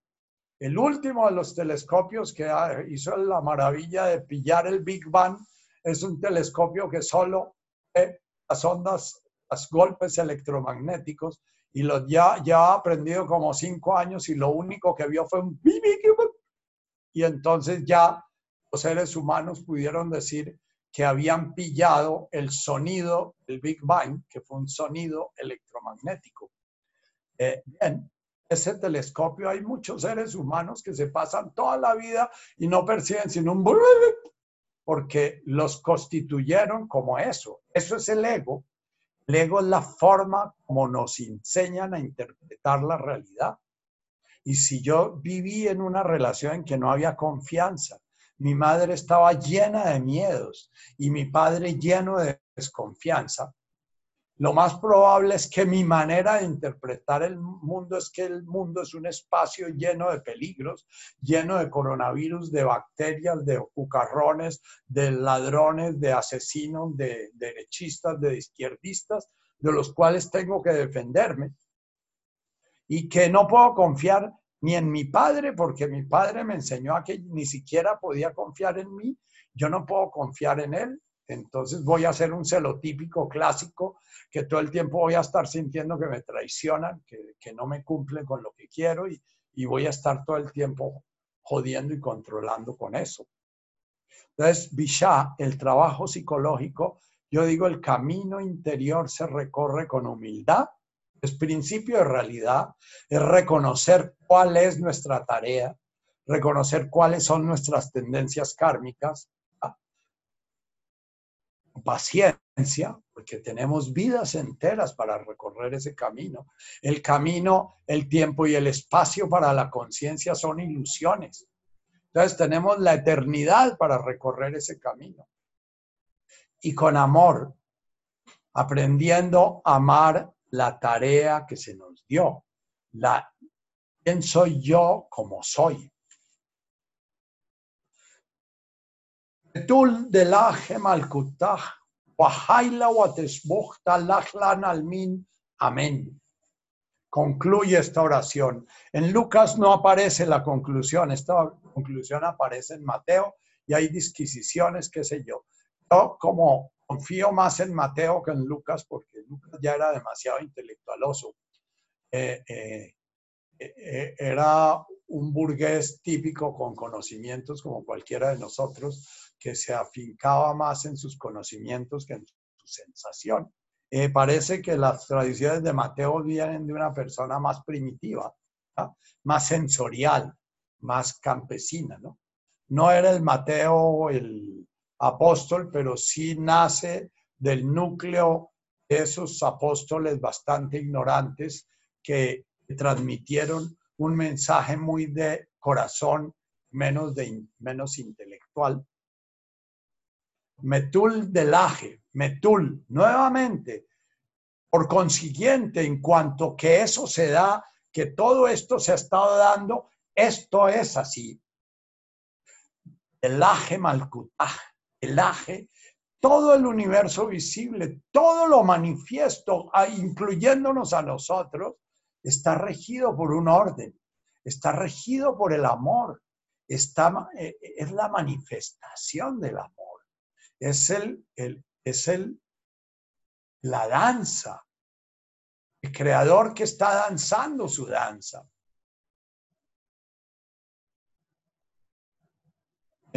de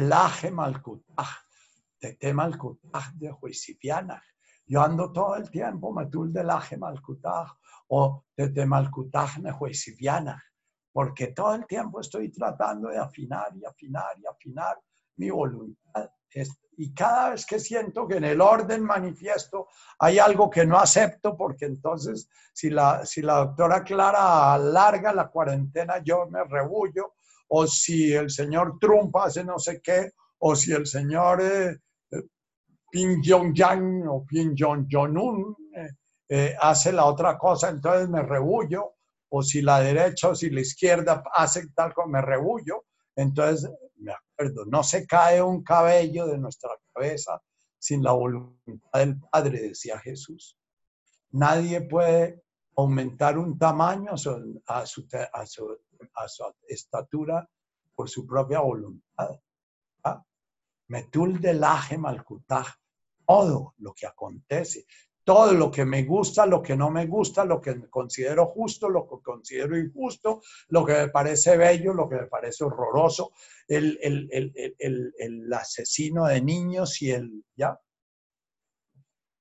Yo veo a la gente indignada con esos soldaditos y al mismo tiempo los veo juntos, unos bachilleres metidos en la profunda confusión de un campesino que termina un bachillerato que lo ponen en ese trabajo de, en una confusión brutal terminan sus vidas farrandeadas. Me, me produce un dolor muy profundo y mi oración como conciencia unida su conciencia es que ojalá este brutal ruptura de sus vidas los lleve a despertar la conciencia. Y pienso en la niñita y también digo como Iman Han, soy el pirata que violé y soy la niña violada que se lanza a las aguas del mar. Llamadme por mis verdaderos nombres si quieren, ya. La conciencia una integra. Y entonces qué pena de muerte y que infinitud de años y que debían matarlos y que están matando su propia sombra esas personas, están matando lo que rechazan en ellos. Lo primero que tienen que ver es que en ellos hay violadores y en ellos hay también la niña violada, en ellos están las dos, porque cada conciencia encarnada contiene todo el mundo fenoménico en ella. Wahaila Watesbukta. Es un canto de alegría enorme. Wahaila es como un vórtice de colores de armonía. Es como una energía vital brotando. Puede brotar desde el volcán del Ruiz, brutal, y arrasar un pueblo, pero Tesbukta tiene una armonía y nuestro reto es llegar a ver esa armonía, llegar a poder decir desde Malkutaj, aún con un volcán que mata a 20 mil personas, y decir Wahaila Watesbukta, ver la grandeza de cada fenómeno que se manifiesta y ver la sacralidad de cada fenómeno que se manifiesta. Aún los fenómenos profundamente dolorosos, como los de estos soldaditos, violando a esta niñita indígena, inconsciente ella, inconscientes ellos, inconscientes los adultos que guían a estos soldaditos, inconscientes los padres de esta niña, inconscientes y el dolor profundo que produce la inconsciencia.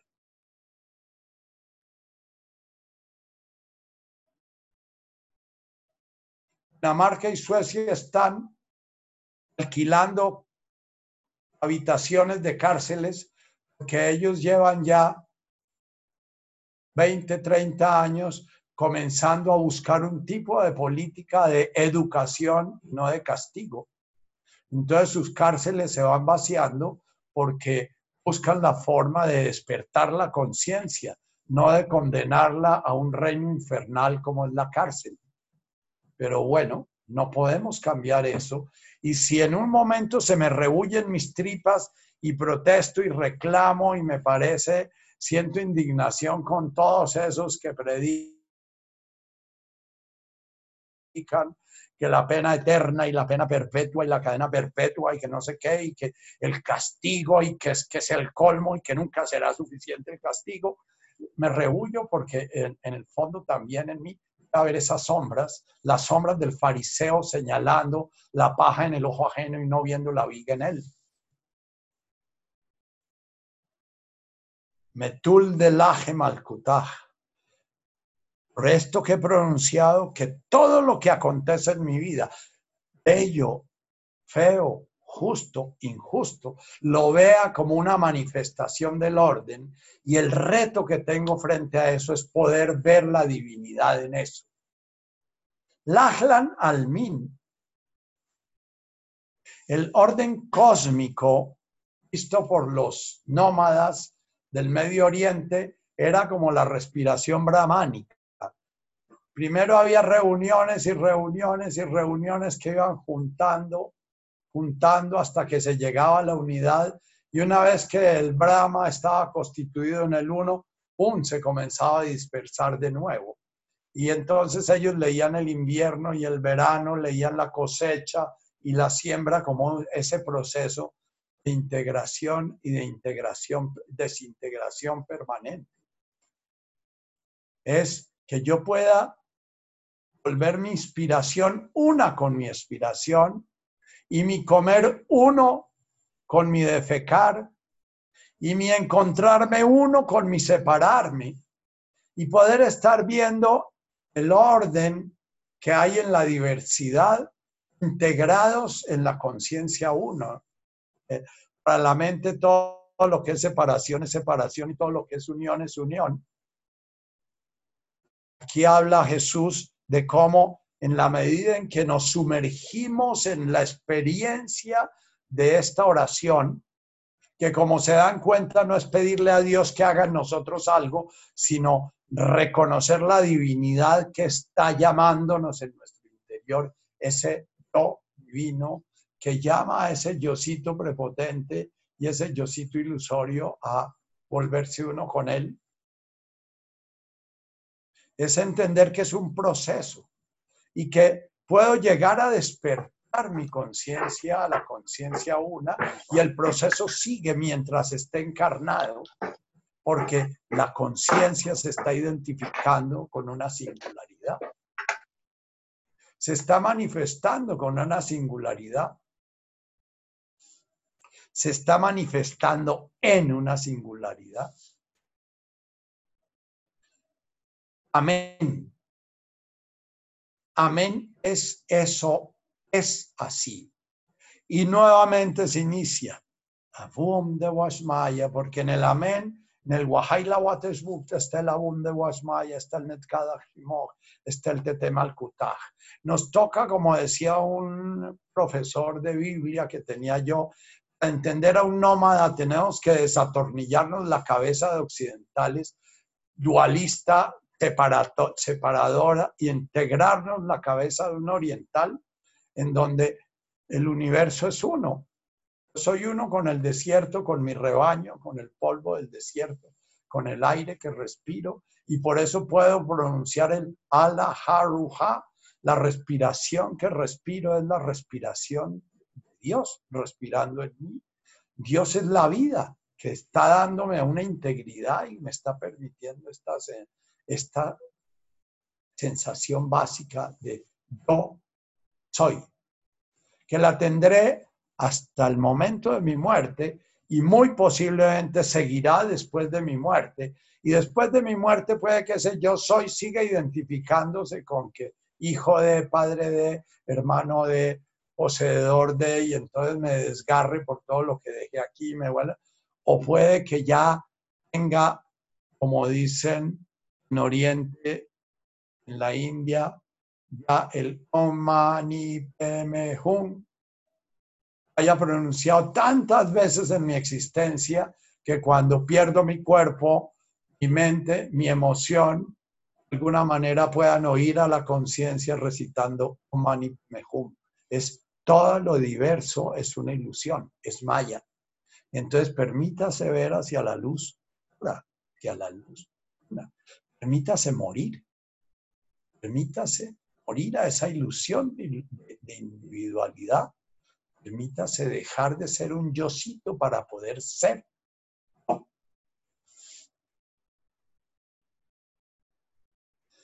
Vamos a cerrar nuestros ojos.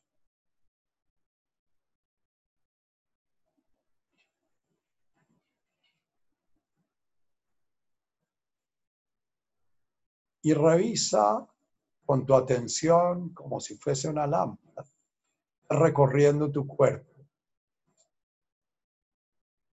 ¿Qué aparece en tu conciencia?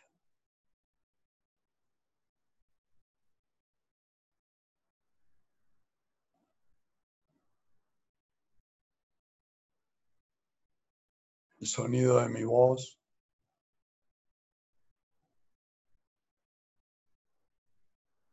el frío el calorcito que sientes.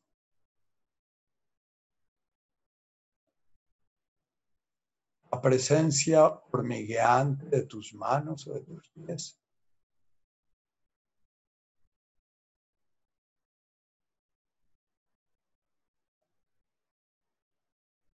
Poco a poco vas yendo hacia tu respirar sutil, serenamente.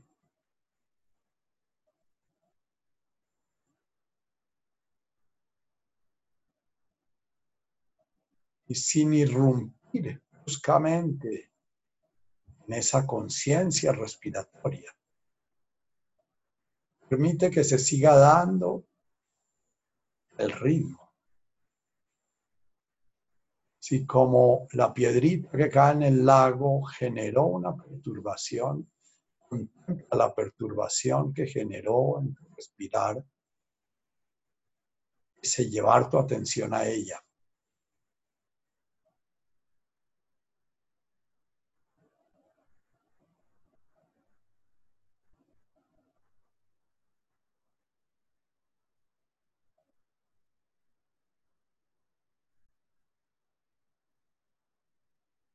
Contempla ese movimiento ha estado presente en tu conciencia desde que tienes uso de razón. Ha estado presente en tu conciencia somática desde la primera respiración que hiciste.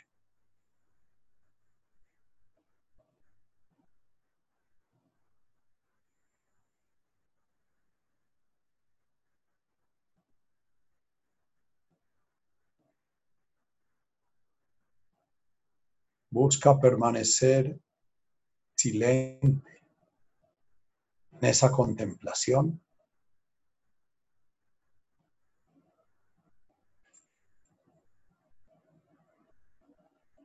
Llegas a la cima tu inspiración. Atiende con la curiosidad de un niño en qué momento tu inspiración se transforma en expiración.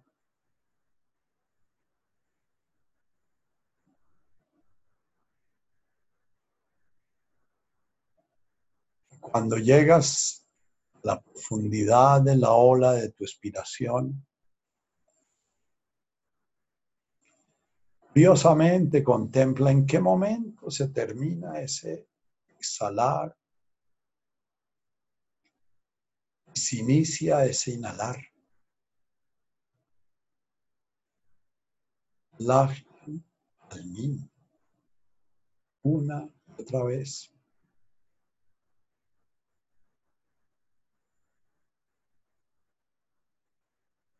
Inspiración, inspiración, inspiración, inspiración.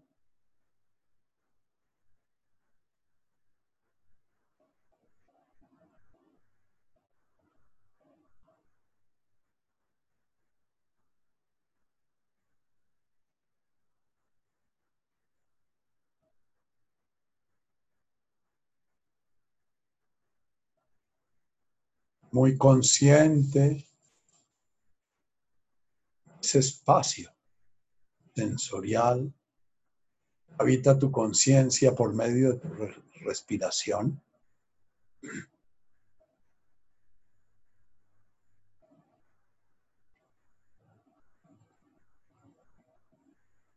Oye el sonido boom de Washmaya.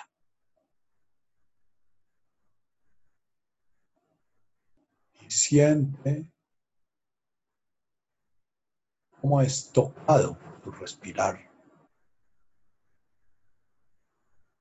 Siente si se une a tu inspirar, qué parte se une a tu inspirar y si se une a tu expirar, qué parte se une a tu expirar sin hacer ningún juicio.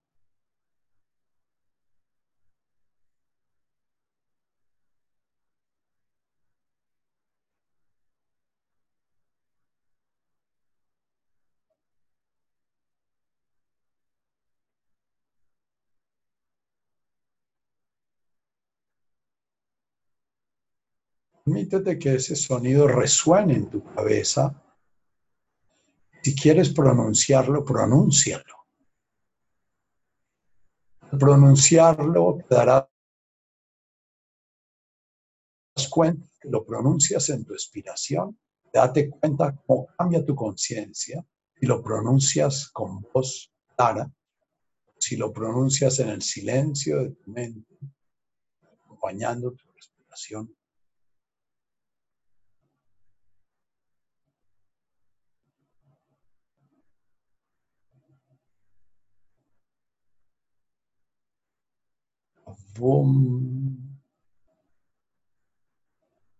Wash Maya.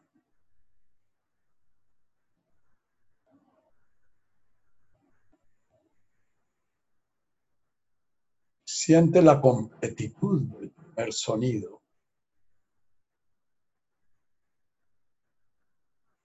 las armonías del segundo.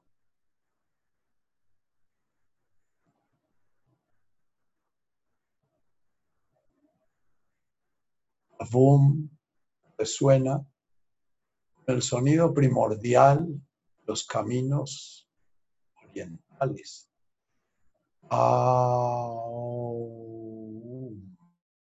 el origen manifestándose en la forma.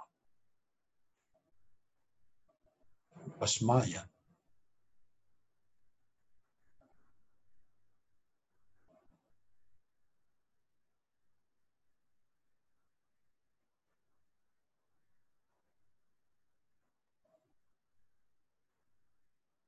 siente,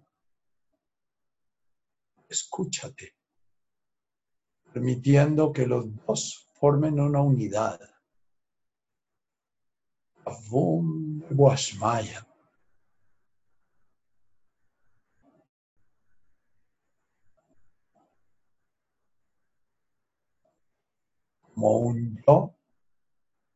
Soy.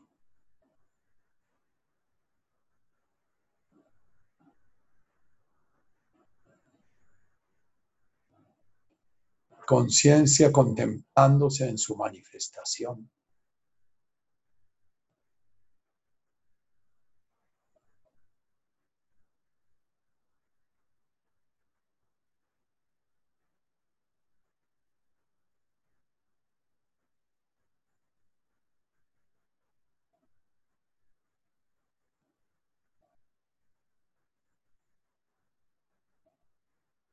Lleva tu atención al sonido Netkada.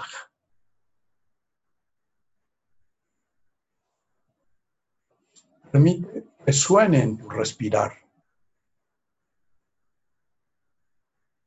Silencio en tu cabeza, Netkada.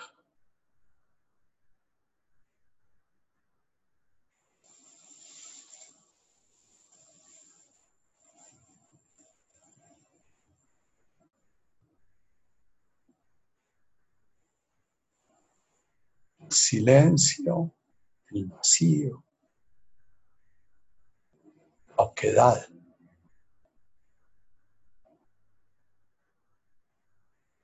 en el cual se manifiesta ese sonido shmog.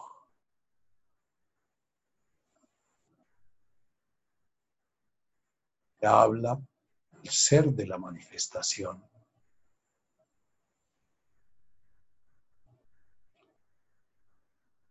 Cada shmog. Siente ese shmog. Pronúncialos en voz.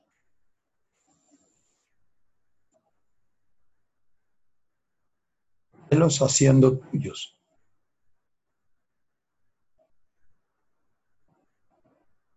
Ada Shimoch.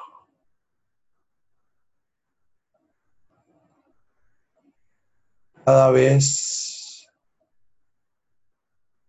el espacio de tu conciencia está enajenado en una tormenta mental, en una tormenta emocional, una acción compulsiva.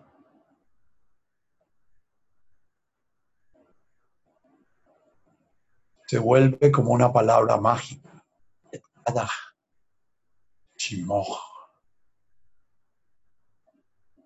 Mi unidad. la divinidad se está manifestando en mí.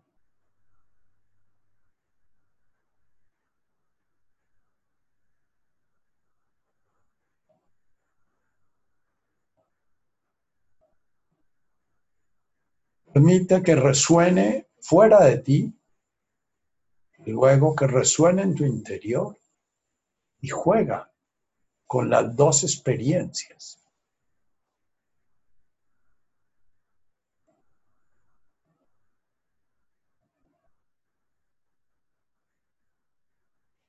Si hay alguien más contigo, armoniza.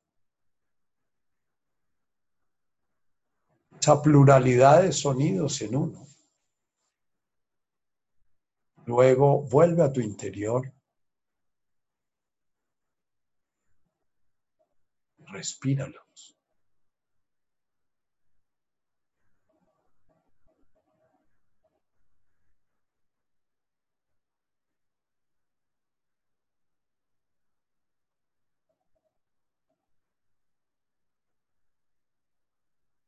Siente ese vacío lleno que se completa en tu inspiración, ese vacío vacío que se completa en tu expiración.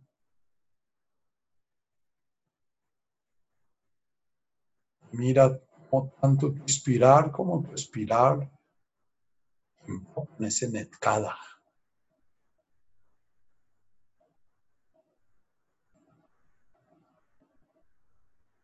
Uno vacío lleno, vida de significado. Otro un vacío entrega.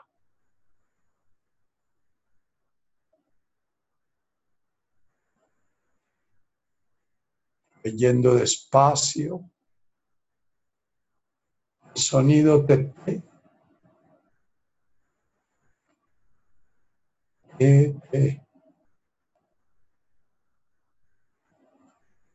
Los sonidos guisos, compañeros, que hablan de la unidad.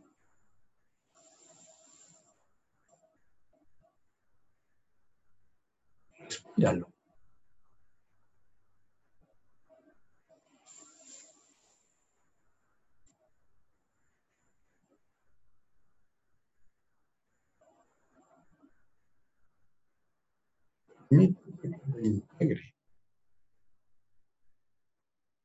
tus pensamientos, tus emociones, tus sentimientos resuenen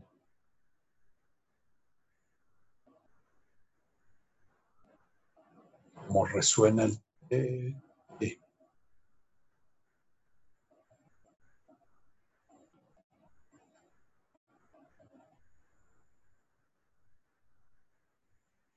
Contempla que evoca el sonido Malkuta.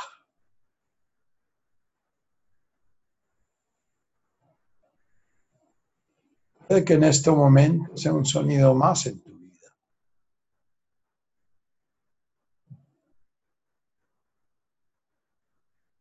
Si decides hacer de esta invocación un camino, el se va a volver una realidad profunda va a vibrar en cada célula tuya, generando Sivianaj. Todo ser manifiesto va a ser una unidad manifestada en armonía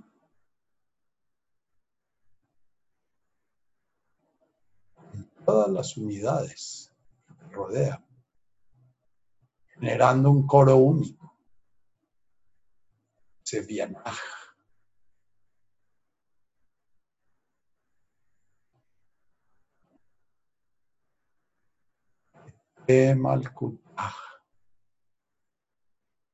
Repítelo puro.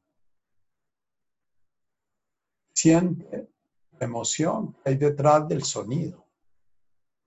Es temerosa y nace de tu yo no puedo, la cargando con puedo. Yo puedo.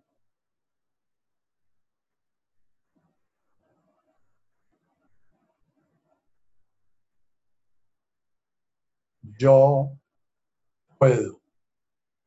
Es voluntad divina, el yo puedo divino manifestándose en mi vida para que el yo puedo divino pueda manifestarse, yo puedo individual, yo puedo controlar, yo puedo contribuir, yo puedo evitar, yo puedo. Tiene que irse apagando la resonancia de ese mal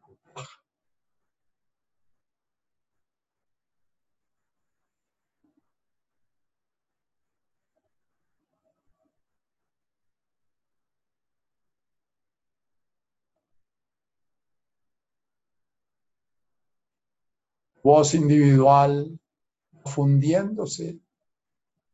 El coro, infinitas voces. Ya no eres el que la diriges, eres dirigido por Sivianaj, tanto en tu cuerpo, en tu vida física, mundo sensorial, como en todos los mundos mentales. Habitan, representan el universo que llamas objetivo.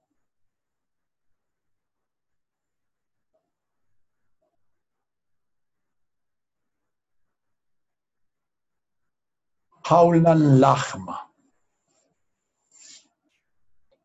Sunkanan Yahomana. Hablan, como el ruido en la noche para el centinela.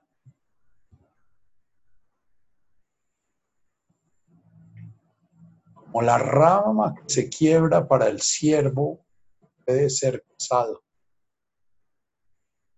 Despierta. Toda la conciencia de tu energía vital, mental como emocional, como física.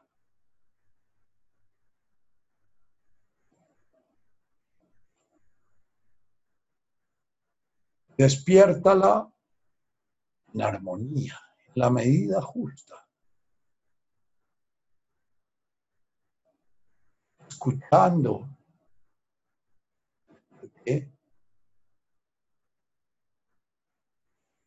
Permitiendo la resonancia del Netkada.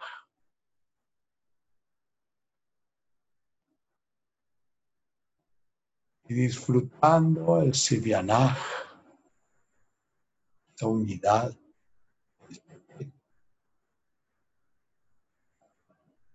Es solamente que corresponde a mí, extraordinariamente ordinario.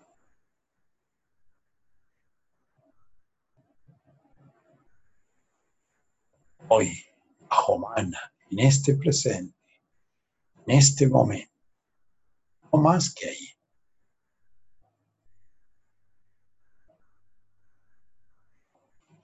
Asboklan, Oben, Wachain.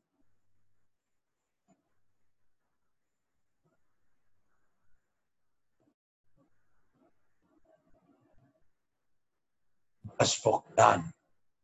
Pronuncia ese sonido.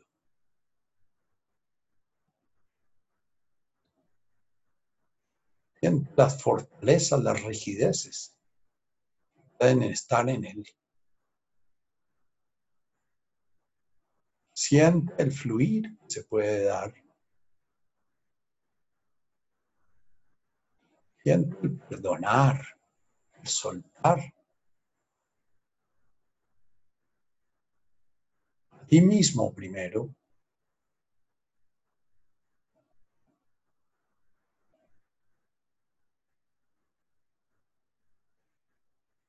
Perdón original.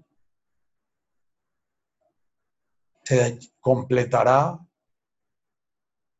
el día que el caubén básico, la vergüenza de ser tú mismo, ese permanente rechazo sutil a lo que sientes, a lo que piensas, tu cuerpo, siempre ese querer un cuerpo distinto del que tienes más viejo, más joven, más bonito, más gordo, más flaco, más ágil, más no, siempre esa vergüenza original esa herida original en la cual buscando el amor, los que te protegían, comenzaste a traicionarte a ti misma, a ti mismo. Cada vez que pronuncies el Vashboktan,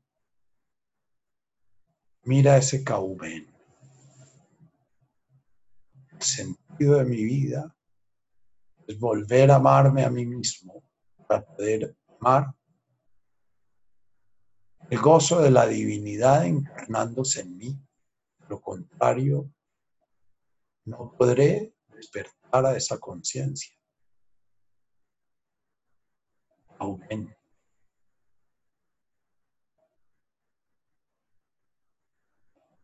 Amén.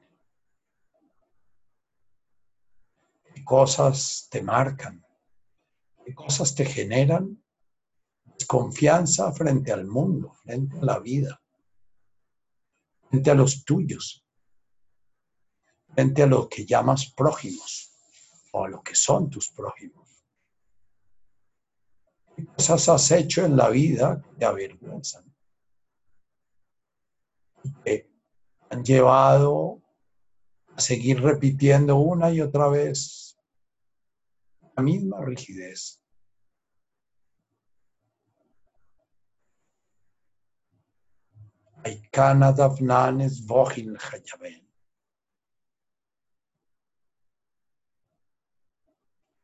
Permite que lleguen esos soldaditos a tu conciencia. Permite que llegue esa niña y permítete el dolor de los la compasión, esas conciencias refundidas en sus karmas. La víctima es tan condicionada como el victimario.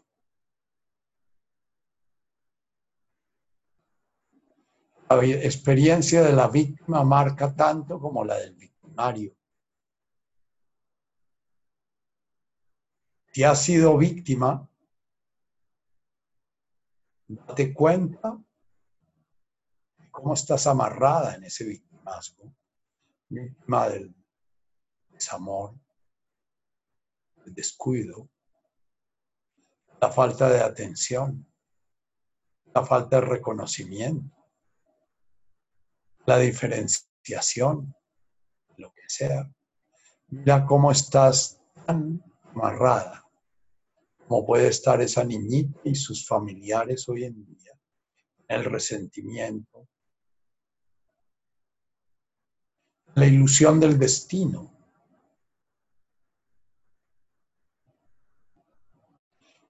Todos esos juicios del merecimiento y no merecimiento, de lo que se merecen y no merecen,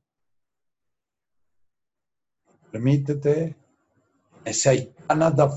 Bojin Hayaben en cada vida de cada soldadito de estos, cada madre y de cada padre de un soldadito de estos, los seres cercanos a ellos.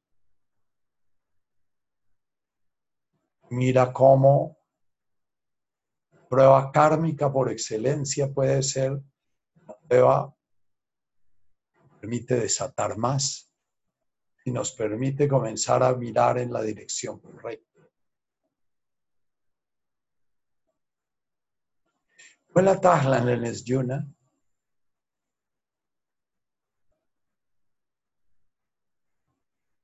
Las palabras anteriores tienen las grabaciones de estas meditaciones.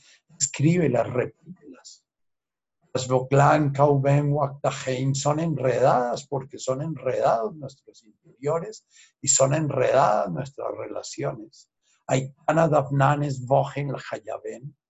Repítelas y repítelas hasta que se vayan volviendo fluidas. Repítelas y repítelas hasta que respiración fluya serena con ellas. Las puedas repetir fluidas en tu cabeza y las puedas repetir fluidas con tu lengua, con tu garganta.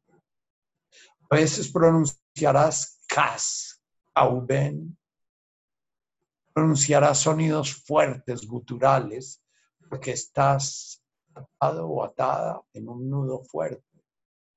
Golpe esas guturales cas o te van volviendo H's inspiradas, suaves, armónicas pero no busques acomodar el sonido a lo que quieres.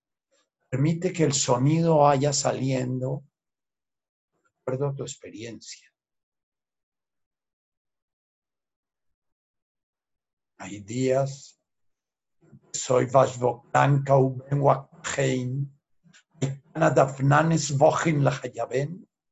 Hay días en que puedo ser Vashvoktanka Uben Wakhein, Dafnanes Vochin.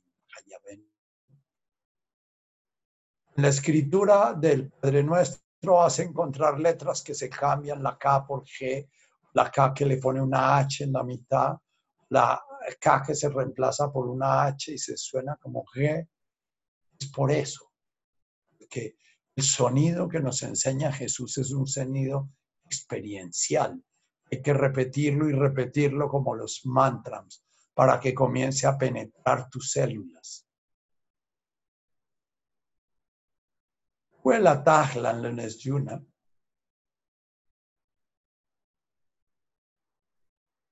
Suena cantarín, porque las distracciones son cantarinas.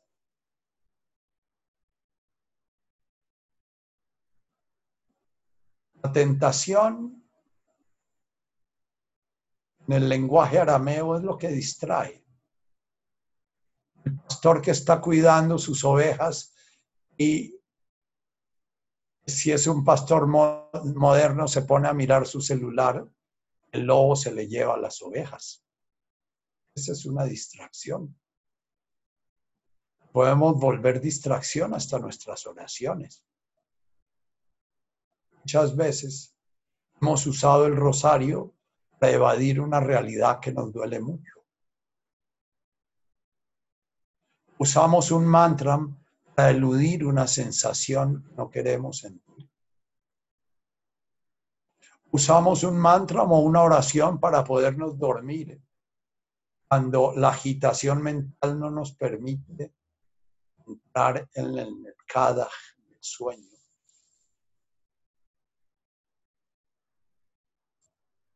La la patsan, mimbisha, patsan. Nuevamente es como un vasbuclán. Patsan es algo que moja, refresca, que suaviza. Como el aceite suaviza el cuero duro. Como de golpe mojar un nudo seco permite que ese nudo se afloje.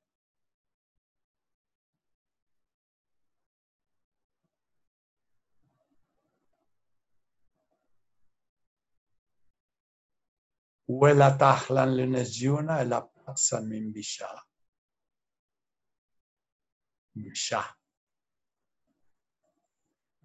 lo que es inmaduro. Se ha quedado atrapado en el pasado toda esa parte de nuestra energía vital que quedó atrapada en nuestra historia. A veces es necesario despertar esa historia, pero despertarla no para revivirla, como hace el ego, de su historia para poder confirmarse en ella, despertarla para soltarla, para sanarla.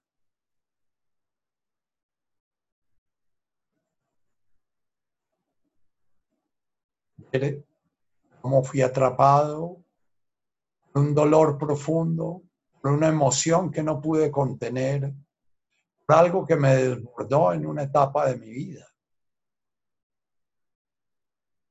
Eso se quedó ahí en la oscuridad, marcando mi manera como percibo el mundo.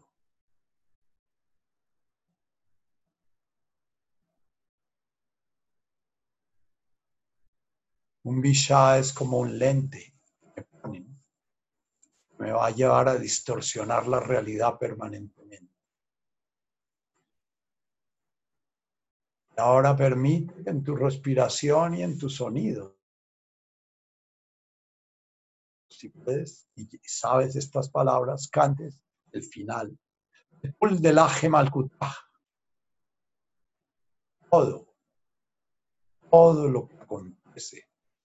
Cada inspirar, cada expirar, cada inspirar que se entrecorta en un llanto, cada inspirar que se entrecorta en una carcajada, cada expirar son la manifestación, el orden divino, la voluntad divina, el querer divino. El del ese delaje es el universo entero, con sus agujeros negros, sus densidades infinitas y con sus sutilezas. Wahaila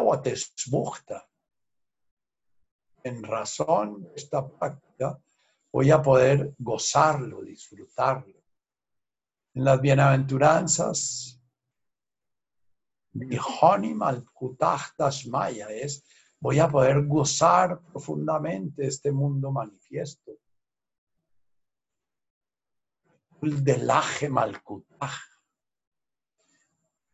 Mi conciencia va a ser la conciencia gozando la manifestación divina, sea cual sea. Lachlan almin. Amén. Lachlan almin de cada presente presente. No se acumula nada, no se añade nada, no se amontona nada porque nada se puede amontonar a la totalidad. Y cada vez que recorremos la oración, lo único que hacemos es recorrer un espacio de conciencia cada vez buscando estar más despiertos a su totalidad. Amén. Amén es mi compromiso con esta práctica. Amén es que esto es así, como lo estoy afirmando, y que voy a organizar mi vida. Mi vida va a ser organizada para poder afirmar ese amén con toda mi unidad y mi integridad, integrado por dentro y con mi.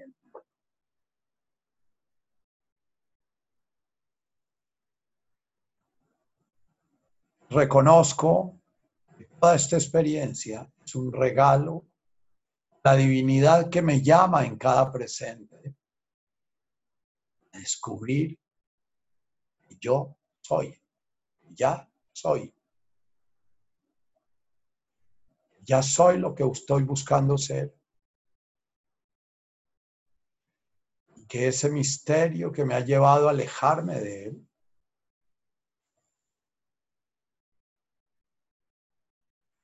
es mi responsabilidad activa. Oír el llamado de la unidad de la luz pasiva.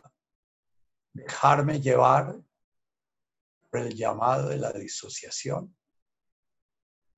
el karma, el misterio profundo, el karma del mal.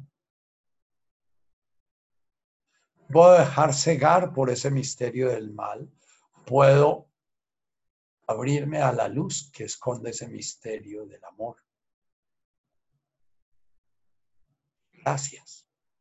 Gracias. Cada vez que pronuncie la palabra gracias, recuerda que estás pronunciándola a ese yo que eres, esa conciencia que eres.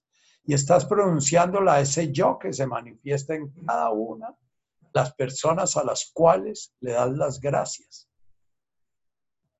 Lo que le estás diciendo es que eso que se está dando lo reconoces como una manifestación de la gracia, el amor, la unidad Gracias a todos y cada uno de ustedes.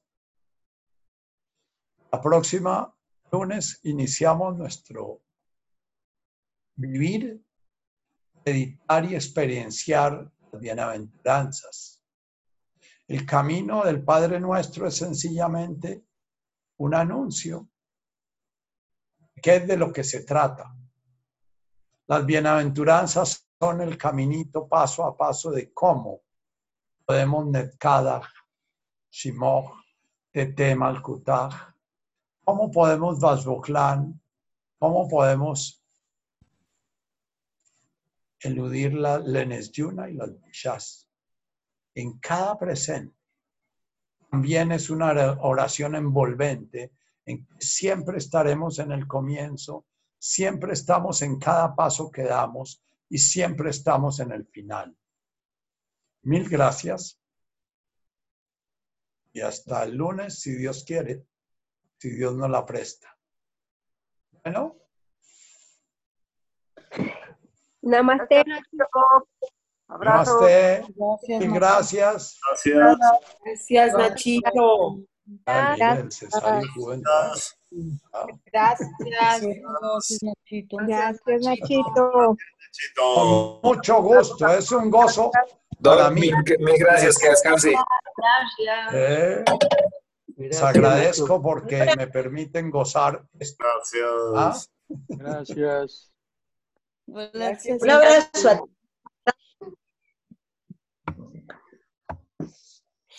Gracias. Hmm.